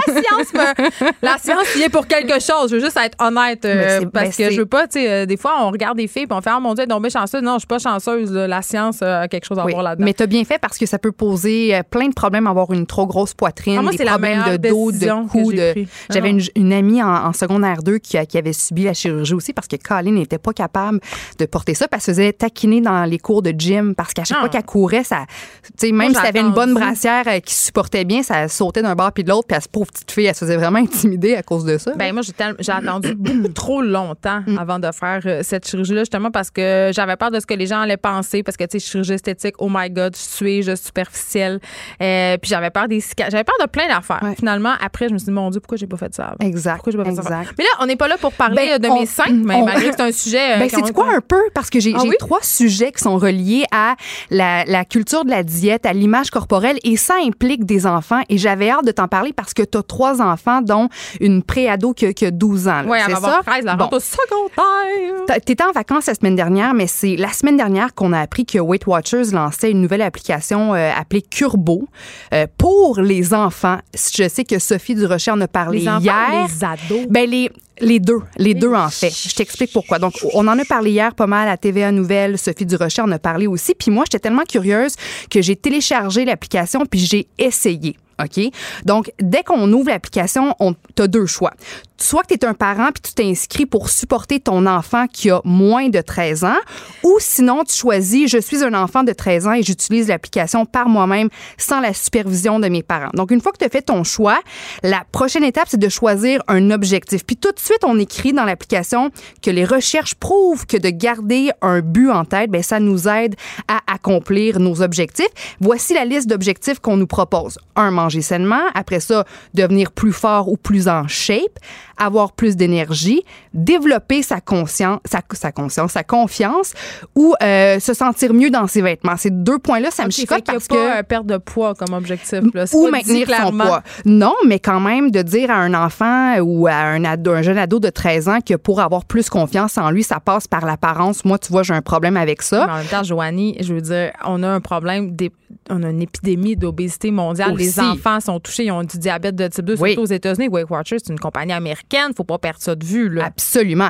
C'est sûr qu'il y a un problème, puis c'est sûr qu'il faut réagir, Ouais. mais de passer par une application, puis de, de, de, de, de faire en sorte que le- l'enfant, chaque jour, traîne sur son cellulaire une application qui va tenir un journal alimentaire, Ben, c'est qu'on le bombarde. peu, oui, c'est parce qu'on le bombarde euh, d'idées qui sont reliées à la diète de la culture, puis je trouve qu'il est là le problème. Ou encore euh, de, de proposer à, euh, comme objectif euh, à une adolescente de 13 ans que pour se sentir mieux dans ses vêtements, faut que tu manges mieux. Tu sais, je veux dire, là, maintenant, sur Instagram, avec l'espèce de culture de, de, de- du corps parfait, ce serait facile pour une petite fille qui a un poids santé de dire, moi aussi, j'en veux, j'en veux une thigh gap. Donc, je vais faire un régime complètement ridicule pour ressembler à ce que je vois sur Instagram. Donc, je vais télécharger Curbo et donc, je vais, je vais tenir un journal Et donc, de, je vais acheter des produits Weight Watchers. Exactement. c'est ça l'objectif c'est derrière ça, c'est de nous faire consommer euh, la culture Weight Watchers. Puis ap- après ça, une fois qu'on a choisi son objectif, on rentre son sexe, son âge, son poids. Puis après ça, on nous demande sur une échelle de 0 à 10 à quel point est-ce que réaliser son objectif, c'est important? Ensuite, on, nous demande sur une échelle de 0 à 10 à quel point penses-tu pouvoir accomplir euh, ton, ton objectif. Donc, une fois que ça c'est fait, tu pars, tu choisis un, ava- un avatar. Dans mon cas, c'était un avocat. Puis là, tu, tu fais juste indiquer tout au long de ta journée ce que tu manges. Quand tu consommes des aliments santé, des fruits, des légumes, c'est une lumière verte. Quand tu consommes des aliments qui devraient être mangés avec modération, c'est une lumière jaune. Puis des cochonneries, c'est une lumière rouge. Fait qu'il réinvente rien. non. Sauf que moi, là où, où j'ai un problème, c'est que tu vois, euh, un sandwich au jambon, lumière jaune, une patate douce, lumière jaune, du riz brun, une lumière jaune. Écoute, les Japonais euh, sont les euh, deuxième peuple là, à travers le monde à avoir euh, une meilleure, la plus grande espérance de vie. Là. Puis Ah, le c'est là riz, que je t'arrête, le riz, ça fait partie. Je comprends que les, que je les fameux féculents, le sucre, mais j'ai- de la misère. Attends, il y a des études quand même, puisque tu fais allusion aux Japonais et leur consommation de riz et leur minceur. OK? Euh, les Japonais mangent euh, pas souvent. Ils mangent trois petits repas par jour. Donc, leur taux d'insuline a le temps de descendre. On Ah. sait que le riz a un fort taux d'indice Ouais. glycémique. Donc, c'est plus compliqué que les aliments qu'on choisit. Et c'est là qu'il est mon problème Euh, avec euh, ce, ce type d'application-là. Euh, parce qu'il y a Weight Watchers, mais il y en a plein pour les gens qui sont pas des enfants, là, des applications de perte de poids. C'est qu'il n'y a aucune nuance. Hmm. Euh, il n'y a pas d'accompagnement non plus. Et si un enfant de 14 ans ou de 13 ans entrait un objectif complètement irréaliste dans l'application, qu'est-ce qui se passerait? Si, mettons, moi, je suis une fille de 130 livres, de 14 ans, je mesure 5 et 7, puis je veux perdre 25 livres, ce qui est complètement inutile et, disons-le, irréaliste, Mm. ben personne va... Il y aura une petite lumière jaune si je mange des patates douces, mais il n'y en aura pas quand je vais rentrer mon objectif. Exact. Moi, c'est là où C'est j'ai un problème. Il y a, on, on propose quand même un suivi là, en payant Faut le payer. 69 dollars par mois, Ouais, ce qui est un, ce qui est très dispendieux. Là. Puis je veux dire, il y a plein de familles avec euh, qui- des parents qui ont plein d'enfants, ils n'ont pas les moyens de, de- de payer ce, ce prix-là par mois. Quand souvent, ils vont le faire à l'insu de leurs parents aussi, peut-être, les enfants. là. aussi, ça c'est vrai, c'est un très bon point. Mais pourquoi est-ce qu'on dit que c'est horrible? Mais parce qu'il y a des études qui ont montré que des régimes stricts à l'adolescence pouvaient entraîner des troubles alimentaires. Puis aussi, c'est que la puberté, c'est souvent lié à une prise de poids normale. T'avais l'air de quoi, toi, la puberté? Tu sais, je veux dire, les femmes, c'est très, c'est une période inconfortable. Ben parce que, tu sais, je veux dire, tu prends de la fesse, tu prends des hanches, tes seins se développent, tu as tes Mais T'as menstruations. l'air d'un chimpanzé, en fait. T'as des, t'as des membres trop longs pour toi. Comme Oui, ça va, ça va oui, mais, mais chez les filles, c'est normal qu'on soit peut-être qu'on ait une masse adipeuse un petit peu plus élevée à la disait, puberté, euh, c'est T'as normal. perdu ton gras de bébé. Ben c'est ça. Mais ça, mais ça c'est après. Ouais. Mais il y a la période bizarre justement quand on a 12-13 ans où on, où on commence à être menstrué, puis on est vraiment bizarre. Puis oui, on est un petit peu plus chubby qu'on l'était Ouais. avant. Puis je veux dire, ben franchement, moi quand j'avais à peu près ça, le 12 ans, mes parents, mes parents sont bizarres là, avec les, les régimes puis l'entraînement aussi. Là, ils sont super intenses. Puis ils avaient décidé de faire Montignac. Mon père avait du poids à perdre, mais Montignac c'est la combinaison Ouais, d'aliments. Fait que manger une boulette, tu sais, quand t'as 12 ans, là, puis tu reviens de l'école, puis je salue mes parents, puis ils m'ont toujours bien nourri, mais, Mais tu tu à Montignac? Absolument, les enfants aussi. Fait que manger une boulette de steak haché sec, sèche, puis avec, avec un moton d'épinards à côté. Là, Là, il était juste pas en cuisine, tes parents. là. ben, ben, un- sais, c'est- oui, ben ma mère elle cuisine bien, mais il était très strict par rapport à Montignac, Ouais. c'était les combinaisons. Fait que moi, très jeune, j'ai compris que, OK, fait que des pâtes, c'est pas bon, un sandwich parce que du pain, c'est pas bon. Ça m'a fucké. Puis c'est vrai, moi j'avais fait un régime au cégep là, puis puis ça ça m'a complètement, j'ai pas une relation simple avec la nourriture en raison de ce premier régime là. Moi, il est là mon problème. euh, mais Moi, c'est- tu vois, c'est- il est là le problème. Moi, moi si j'avais un enfant de 13 ans avec une application où c'est Ah, moi, un journal alimentaire, Non, non, non. je veux pas que le focus soit là-dessus. Mais moi, en tant que parent, je ne suis pas parent, mais ce serait ma job de dire bon, les enfants, on va essayer, on va acheter des fruits et des légumes, puis tu n'auras pas une barre Mars comme collation, tu vas avoir une pomme, puis hey, en famille, à chaque soir, on s'en va faire du vélo. Des petites affaires comme ça qui font qu'au final, l'enfant va être en santé, va découvrir des aliments plus sains, va garder son corps en mouvement, mais va pas focuser sur la diète, puis une application, puis la lumière Eh, verte. C'est tellement compliqué. Mais cette application-là, on s'entend, là, je pense pas que ça, ça soit une très bonne chose. Euh, moi, mettons, en ce moment, là, je fais, euh, je mange, j'essaie la, la façon de manger cétogène, OK? Mm. Puis c'est vraiment un trip que je fais, là, c'est pas pour perdre du poids. Moi, je m'intéresse vraiment beaucoup à la Mon nutrition. chum le fait, ça. Puis tout ça. Euh, est-ce que je cuisine des aliments cétogènes à mes enfants? Oui. Mais est-ce que je leur impose le régime cétogène? La Non. réponse, c'est non. C'est que tu fais Chez un nous- souper le Non, soir pour ta famille. Ouais, non, mais c'est que je vais leur vite. faire goûter des affaires. Tu sais, j'ai fait un macaroni au chou-fleur, c'est tôt. Ils ont super aimé ça. Mais si après, ils veulent manger des biscuits, s'ils veulent manger du pain, euh, s'ils veulent manger, je sais pas, moi, n'importe quoi qui est pas considéré comme cétogène, je vais pas dire non, mais je trouve ça important quand même Hmm. euh, de sensibiliser les enfants à. Oui, du pain, c'est bon, mais il y a pas beaucoup de valeur nutritive dans du pain blanc. On peut le manger par plaisir. Oui. Mais moi, je suis avec toi quand tu dis euh, faisons euh, découvrir de la diversité et bougeons en famille plus que parce que moi, tu sais la relation foquée à l'aliment, on l'a depuis les années 80 quand on a démonisé le gras, là, on a démonisé des aliments, vraiment carrément démonisé, alors que tout ce qu'on a à apprendre, c'est qu'est-ce que les aliments nous font. Moi, c'est ça que je dirais. Exact, Tellement exact. être juste a- a- attentif à ce qu'on sent. Absolument. Puis on est tous uniques, on a tous besoin de choses différentes, mais pour un parent aussi, je- en tout cas, si je- j'en ai pas d'enfant, c'est difficile pour moi de, de- de- parler comme si j'en avais, le mais, droit.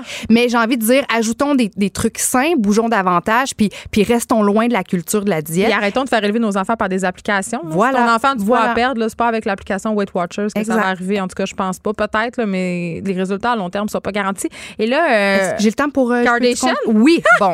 parce que bon, moi j'ai moi j'ai un grand côté euh, TMZ pop culture. Ah, moi, j'adore. C'est là, là, on se rejoint yeah, complètement, là. yeah. Bon, alors euh, Khloe Kardashian est en vacances avec euh, sa sœur Kim et leurs enfants respectifs aux Bahamas. Puis sur Twitter lundi, Chloé a partagé une photo euh, dans laquelle on voit la fille de Kim, Chicago, et sa propre fille à elle, True. Ok, puis les deux petits bébés mangent Juste des. leur nom, moi. Ouais, je moi aussi, pas moi, North, South, Chicago. C'est assez. euh, regarde, mais moi aussi, c'est assez Moi, spécial. d'abord, merci, là. Juliette. Ton enfant C'est est si spécial que ça.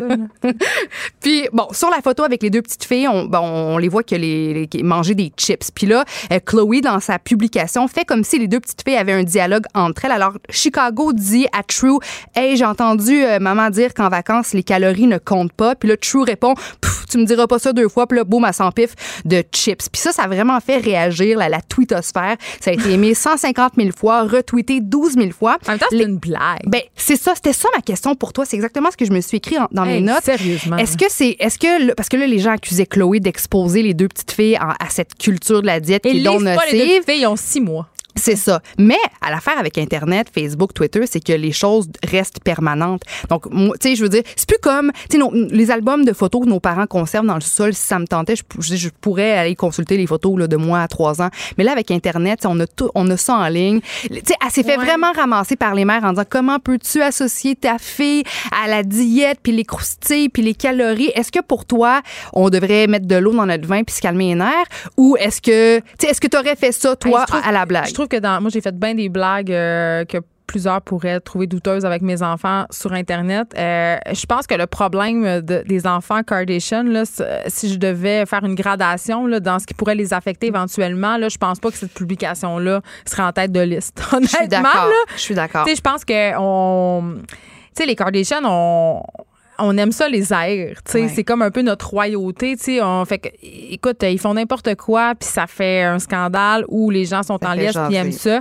Euh, après, tu sais, ces enfants-là, la réalité, c'est qu'ils sont surexposés Ben médiatiquement, qu'ils ont une vie complètement irréelle. Tu sais, je veux dire, qu'ils sont élevés dans des conditions qui sont euh, impossibles, qui vont avoir des répercussions, c'est certain, là, sur leur développement futur. Mm. Ouais. Tu peux pas vivre dans l'œil du public comme ça. Euh, puis Leur mode de vie, c'est ça. Leur mode de vie va, va avoir un, un impact bien plus important star sur de la leur réalité. Exact. Tu sais, le Truman Show, là, Oui, eux oui. autres, ils le vivent, là. C'est ça. Ça. leur vie. C'est le ça. Truman Show, ces enfants-là. Je pense que ça va pas mal plus les troubler. Ça, euh, qu'une leur mode de vie, qu'un- pseudo mise en scène de croustille, là. Puis, tu sais, leur, leur mère, euh, l'image de la femme, euh, peu importe ce qu'on peut en penser, quand même, ça aura sûrement plus de répercussions sur leur développement en tant que fille que cette vulgaire Je suis d'accord. de sac de chips. Mon dernier point en quelques minutes. euh, L'ex-top modèle puis animatrice Heidi Klum, qui a 46 ans, s'est mariée avec son beau bonhomme de 29 ans. Hey, gloire à elle. Gloire à elle. Yeah, girl. Yeah, Ça, girl. ça arrive pas souvent. Puis quand ça arrive, on est content. Ben oui, moi, je la trouve vraiment hot. Puis bref, ils sont en lune de miel sur un beau yacht privé. Puis La elle a- vie, la vie des gens la, la normaux. vie des gens normaux. Eh, bo- bo- boy. Euh, puis bref, devant ses 6,6 millions d'abonnés sur Instagram, elle a partagé une photo d'elle. Genre, ben, seins nus, mais écoute, là, Jen, seins nus, mais. grand-chose parce qu'Instagram l'aurait C'est- censuré. C'est ça. donc, elle est enveloppée par une serviette blanche, re- regarde vers, vers la mer. Puis on voit un- une minuscule partie de son, de son mamelon. là. C'est c'est rien de, de, de, de- dramatique, Mm. mais encore une fois, là, les gens capotent. Puis après ça, elle partage une photo d'elle. euh, puis on la voit, les paparazzis, la prennent toujours les boules à l'air en vacances. Là. Fait que, elle- Mais c'est une européenne, premièrement. Là, Oui. Qu'il faut dire. C'est Ben dans les oui. mœurs là-bas de se baigner topless. là. Exact, exact. Bon, ça, c'est la première la, des la- choses. la photo, elle est très jolie, puis c'est- vraiment juste une petite partie de son mamelon qu'on voit. Ah, Mais même, ça voulait être seins nus. C'est son affaire. Elle un yacht ben avec oui. son mari. Oui, oui, moi je suis d'accord avec toi. L'autre photo, on la voit de dos. Clairement, elle n'a pas de haut de maillot de bain, mais on voit juste son dos. Puis elle a un minuscule bas de maillot de bain, puis on voit ses faufounes. Puis encore une fois, elle se fait ramasser Elle en disant très que belle. à son âge, Ah oui. puis étant mère, elle ne devrait pas. Parce que là, c'est ça. Fait que Ah j'ai plein de questions parce que est-ce qu'on devrait faire un lien entre l'âge et le fait de pouvoir ou vouloir exposer ou non son corps sur les médias sociaux? Je pense qu'on assiste quand même à ça en ce moment. là. Euh, moi, ça me, un, un, ça me choque. Je pense que, que tu sois mère ou pas, puis peu importe c'est quoi ton âge, euh, si tu veux t'exposer, te montrer, t'habiller comme tu veux, euh, tellement ça te concerne juste toi. Là. Moi, cette espèce de dichotomie-là, là, la dichotomie la Vierge et la putain, là, je peux pas croire qu'on est encore là-dedans en 2019, mais c'est pas sans rappeler le scandale avec euh, Cindy Crawford qui a fait euh, des photos d'elle en bikini. Les gens ont dit Ah, à ton âge, tu devrais être habillée autrement, faire autre chose. Mais il y a un mouvement en ce moment, c'est là où je m'en allais, euh, de femmes qui sont plus vieilles, euh, J-Lo sur Instagram, euh, plein de Tyra plein de mannequins qui, qui revendiquent leur féminité puis leur sexualité à plus que 40 ans. Puis je sais pas si c'est parce que moi, j'approche de la quarantaine, ça s'en vient dans 4 ans, 3 ans pour moi, là. Mais euh, je trouve qu'il y a quelque chose d'assez intéressant là-dedans. Marjo aussi, qui était sur les plaines d'Abraham avec une espèce de top en glitter absolument incroyable. Ces femmes-là revendiquent d'être autre chose que des mères, justement. Puis c'est quoi une mère? Oui! c'est un bon c'est pas une mère, c'est pas une madame en jaquette qui baisse plus puis qui a un toupette C'est et une coupe T'es une popcorn. là, t'as un corps, t'as Hey. une sexualité, t'as du fun, tu fais l'amour, tu te Oui. masturbes et puis t'as des enfants. Ben oui, puis maintenant, je veux dire, euh, là, je, je sais pas, peut-être que, tu sais, moi, il me semble que dans mon temps, les madames avaient l'air plus vieilles que nous autres. Mais c'est peut-être juste Ben, parce que je suis moi qui parce rendue qu'on est- on- oui, moi, à 31 Mais il y a des moyens là, maintenant. Les gens prennent soin d'eux autres. On a des modes de vie euh, plus sains. Tu sais, on fait du sport, on mange bien. Quand les, les femmes avaient 10-12 enfants, il n'y avait pas le temps de prendre soin d'elles. C'est sûr, ça avait un impact. Mm. Mais ouais, moi, je trouve ça beau voir du monde comme ça aller. Puis souvent, puis là, je vais faire attention à ce que je dis, là, mais je vais le dire parce que encore un matin, je me suis pognée avec quelqu'un sur Facebook à propos d'Elisabeth Rioux, Oui. euh, qui est une influenceur qui est Oui, pas oui, que- vieille, mais qui se montre les fesses allègrement. Et tant mieux pour elle. Ben, elle a eu fesses- ses millions d'abonnés. des fesses qu'elle a fort belles, puis elle a Ben une compagnie de maillots puis de lingerie, là, je veux dire, euh, coudon, elle se montre les fesses. Euh, puis la plupart des commentaires désobligeants pour dire que c'est une cruche, que c'est une niaiseuse, qu'elle évite de contenu, ça, ça vient des femmes. Oui. Les, on est jaloux. Ben, moi, quand je travaillais à Salut Bonjour, les messages haineux que je recevais à propos de ma face, on m'accusait d'avoir euh, euh, eu du botox, euh, mon poids, mes cheveux, que les- les- les femmes, c'était Tu les penses femmes. que les gars, ils sont en train de se plaindre qu'Heidi Klum est en maillot de bain sur Pas, pas, Internet? pas en tout. Puis moi, Qui j'en- se plaint, qui dit que c'est pas pour les mères, c'est l'espoir des mères poignées du derrière. Ouais. Je trouve que, tu sais, il y a comme, tu parlais de dichotomie. D'un côté, on a, on, on a des, des belles femmes comme Ashley Graham, des, des, des, des mannequins Ouais. qui, avec des belles formes. Euh, Quelle, pour vrai, quelle belle femme. On a, euh, je pensais à euh, Rosalie Bonenfant qui a pris une, euh, partagé, ben, tu l'as eu en entrevue. Oui, mais jeune, elle, a le Oui, droit. avec le, le poil sous les aisselles. Ouais. Donc, on commence à parler évidemment plus de diversité corporelle, de s'assumer, mais il faut s'assumer aussi dans, dans, nos, dans notre âge. Pas parce qu'une femme a 46 ans, 52 ans, 65 ans qu'elle n'est plus sexuelle, qu'elle des qu'elle devrait se cacher Mais puis plus s'exposer sur Mais les médias sociaux. c'est des vieux-rélantes judéo-christianistes, on, on aime ça mettre les gens dans des boîtes. Fait qu'à un moment donné, tu deviens une mère, fait que là, t'es juste une mère, pas le droit d'exister. Moi, euh, gloire à toutes celles qui, qui veulent se montrer sur Instagram, si elles le font pour les bonnes raisons. Est-ce que tes enfants t'ont déjà, euh, est-ce qu'- est-ce qu'- est-ce qu'ils ont déjà été embarrassés par toi ou, par le fait que tu portais pas de brassière, par exemple? Parce que tu sais, ta plus vieille, est-ce qu'elle t'a déjà dit, maman, peux-tu t'habiller ou peux-tu mettre une brassière? Ou... Euh, ben non, parce que ben, à un moment donné, ma fille, elle, s'est- elle s'est mise à se mettre des brassières en sixième année, puis j'étais là, mais pourquoi tu veux mettre ça? Puis elle était comme, mais je veux pas que ça apparaisse que j'ai des seins. Puis là, j'étais comme, mais pourquoi? Puis là, ça a été une espèce de longue discussion. Mais moi, j'ai choisi de pas mettre de pression à mes enfants sur le rasage, les brassières, puis toutes ces affaires-là. Puis moi, je, je suis pas en train. Là, on dirait que je fais le. Je suis pas, je suis pas militante anti-brassière, là. Je veux dire, chacune est libre de faire ce qu'elle veut. Si tu veux porter une brassière, porte-en une. Moi, j'en porte pas parce que euh, il y a des vêtements que je trouve que c'est plus beau sans brassière. C'est tout. Quand c'est plus beau qu'une brassière, je porte une brassière.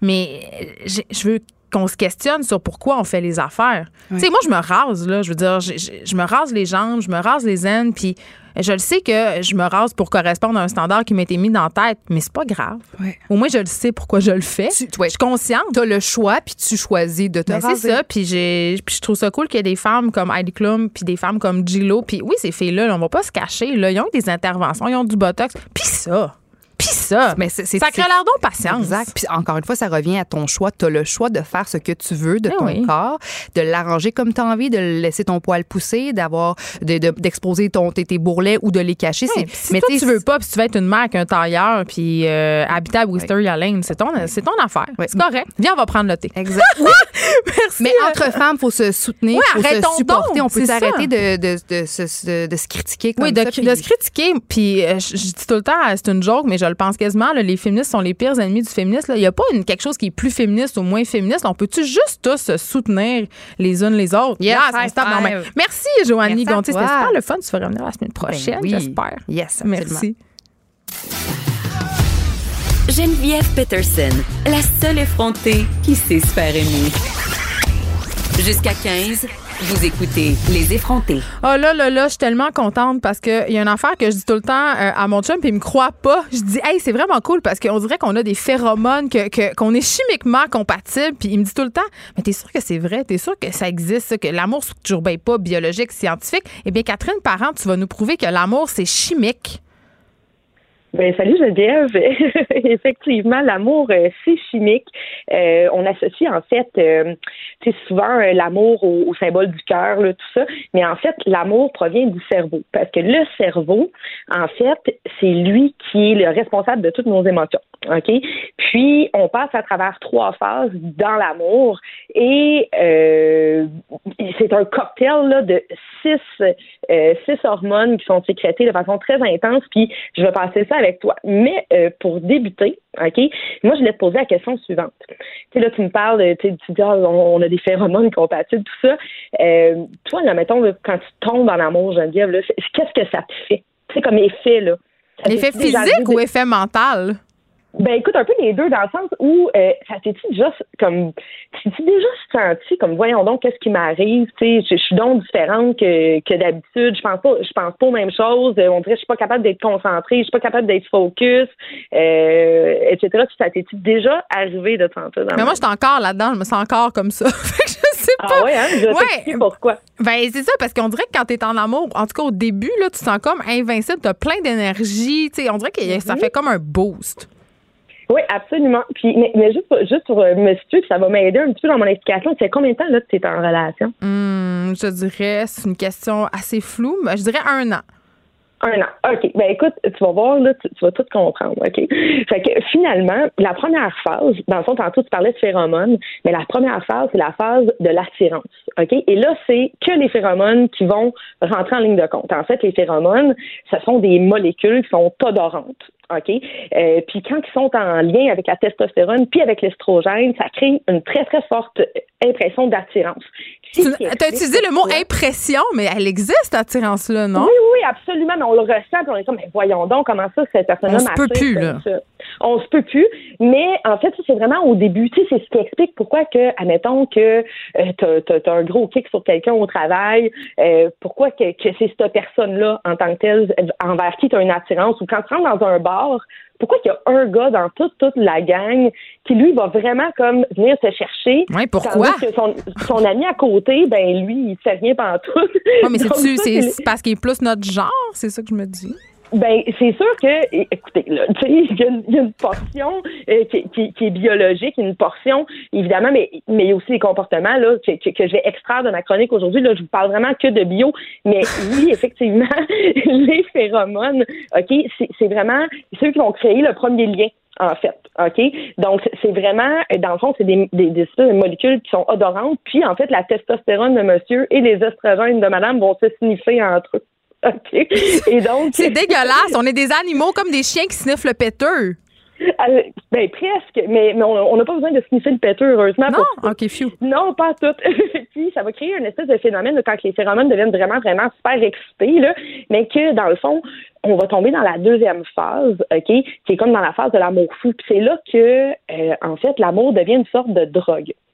Ton cerveau, il va réagir au cocktail des trois prochaines hormones, pareil comme un toxicomane réagit avec sa dose de cocaïne. OK? On est vraiment là. Mais c'est vrai que ça ressemble. oui, mais en fait, l'espèce de dépendance, puis tu sais, quand je vais l'expliquer, je suis sûre qu'on va pouvoir faire des liens, mais ça vient vraiment stimuler les mêmes zones du cerveau. Puis, en fait, les gens qui ont des problèmes de toxicomanie, ben, c'est les mêmes hormones souvent qui vont être sécrétées, OK, là, juste avant de la, la, la- prise.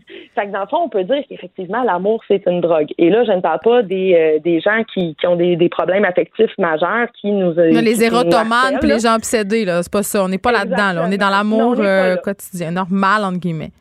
Exactement, normal. En, entre guillemets, c'est exactement ça. Fait que là, tu sais, en fait, ta deuxième phase commence, puis là, c'est la dopamine qui va rentrer en ligne de compte. OK? La dopamine, elle, elle va jouer sur le système du désir. Et ce qui explique qu'on a de la misère aussi à défocuser de, de voir l'autre, c'est que ça va stimuler quelque chose dans notre cerveau qui va nous faire croire que être avec l'autre, c'est une récompense. Et ça, au même titre que manger du chocolat. C'est pavlovien. OK? C'est vraiment ça. Oui, absolument. C'est exactement. Et ne pas être avec l'autre, ben, ça nous donne même des vrais symptômes de sevrage. Ouais, mais ça, c'est vrai. Pour vrai. Oui. Moi, je, non, moi, je, je, je pensais que j'étais dépendante affective, mais dans le fond, je suis juste euh, sous l'emprise de la dopamine. C'est ça que tu me dis, là. Tu me, tu me rassures. Ben, t'es, t'es, t'es- t'es sous un cocktail, là. Est vraiment très puissant, OK? Et moi aussi, d'ailleurs, là. Fait que, tu sais, on, on est vraiment dans la phase où est-ce que, tu sais, on s'ennuie quand il est pas là. On en parle tout le temps, puis on gosse tout le monde avec ça, ou presque. Exact. Nous-mêmes. Exactement. Puis, c'est vraiment, donc, la dopamine, elle va comme créer cette espèce de, de, de manque. Là, tu sais, le matin, là, euh, quand il s'en va, c'est comme, mon Dieu, que la journée va être longue, mais ça, c'est la dopamine. OK? Sinon, il y a aussi de l'adrénaline qui vient jouer un rôle super important, dans le fond, dans la chimie de l'amour. Et c'est, tu sais- tu sais, là, au début, je sais pas si toi, ça te faisait ça, mais tu sais, au début, quand tu le vois, là, puis tu le fréquentes, puis tu sais, on n'habite pas ensemble encore, puis on, on se fréquente, on se voit plus ponctuellement. Mais là, juste avant de le voir, t'as comme une boule dans l'estomac. Moi, ça me fait encore ça. On n'habite pas ensemble. Nous, on a choisi de, de cultiver ce, ce cocktail d'hormones-là. Peut-être que pour- la, la non-cohabitation fait que l'amour va durer plus longtemps chimiquement. Peut-être. m- ou pas, mais on te le souhaite vraiment, mais, mais, mais pour vrai, ça crée un- un- carrément, ça crée un stress, OK?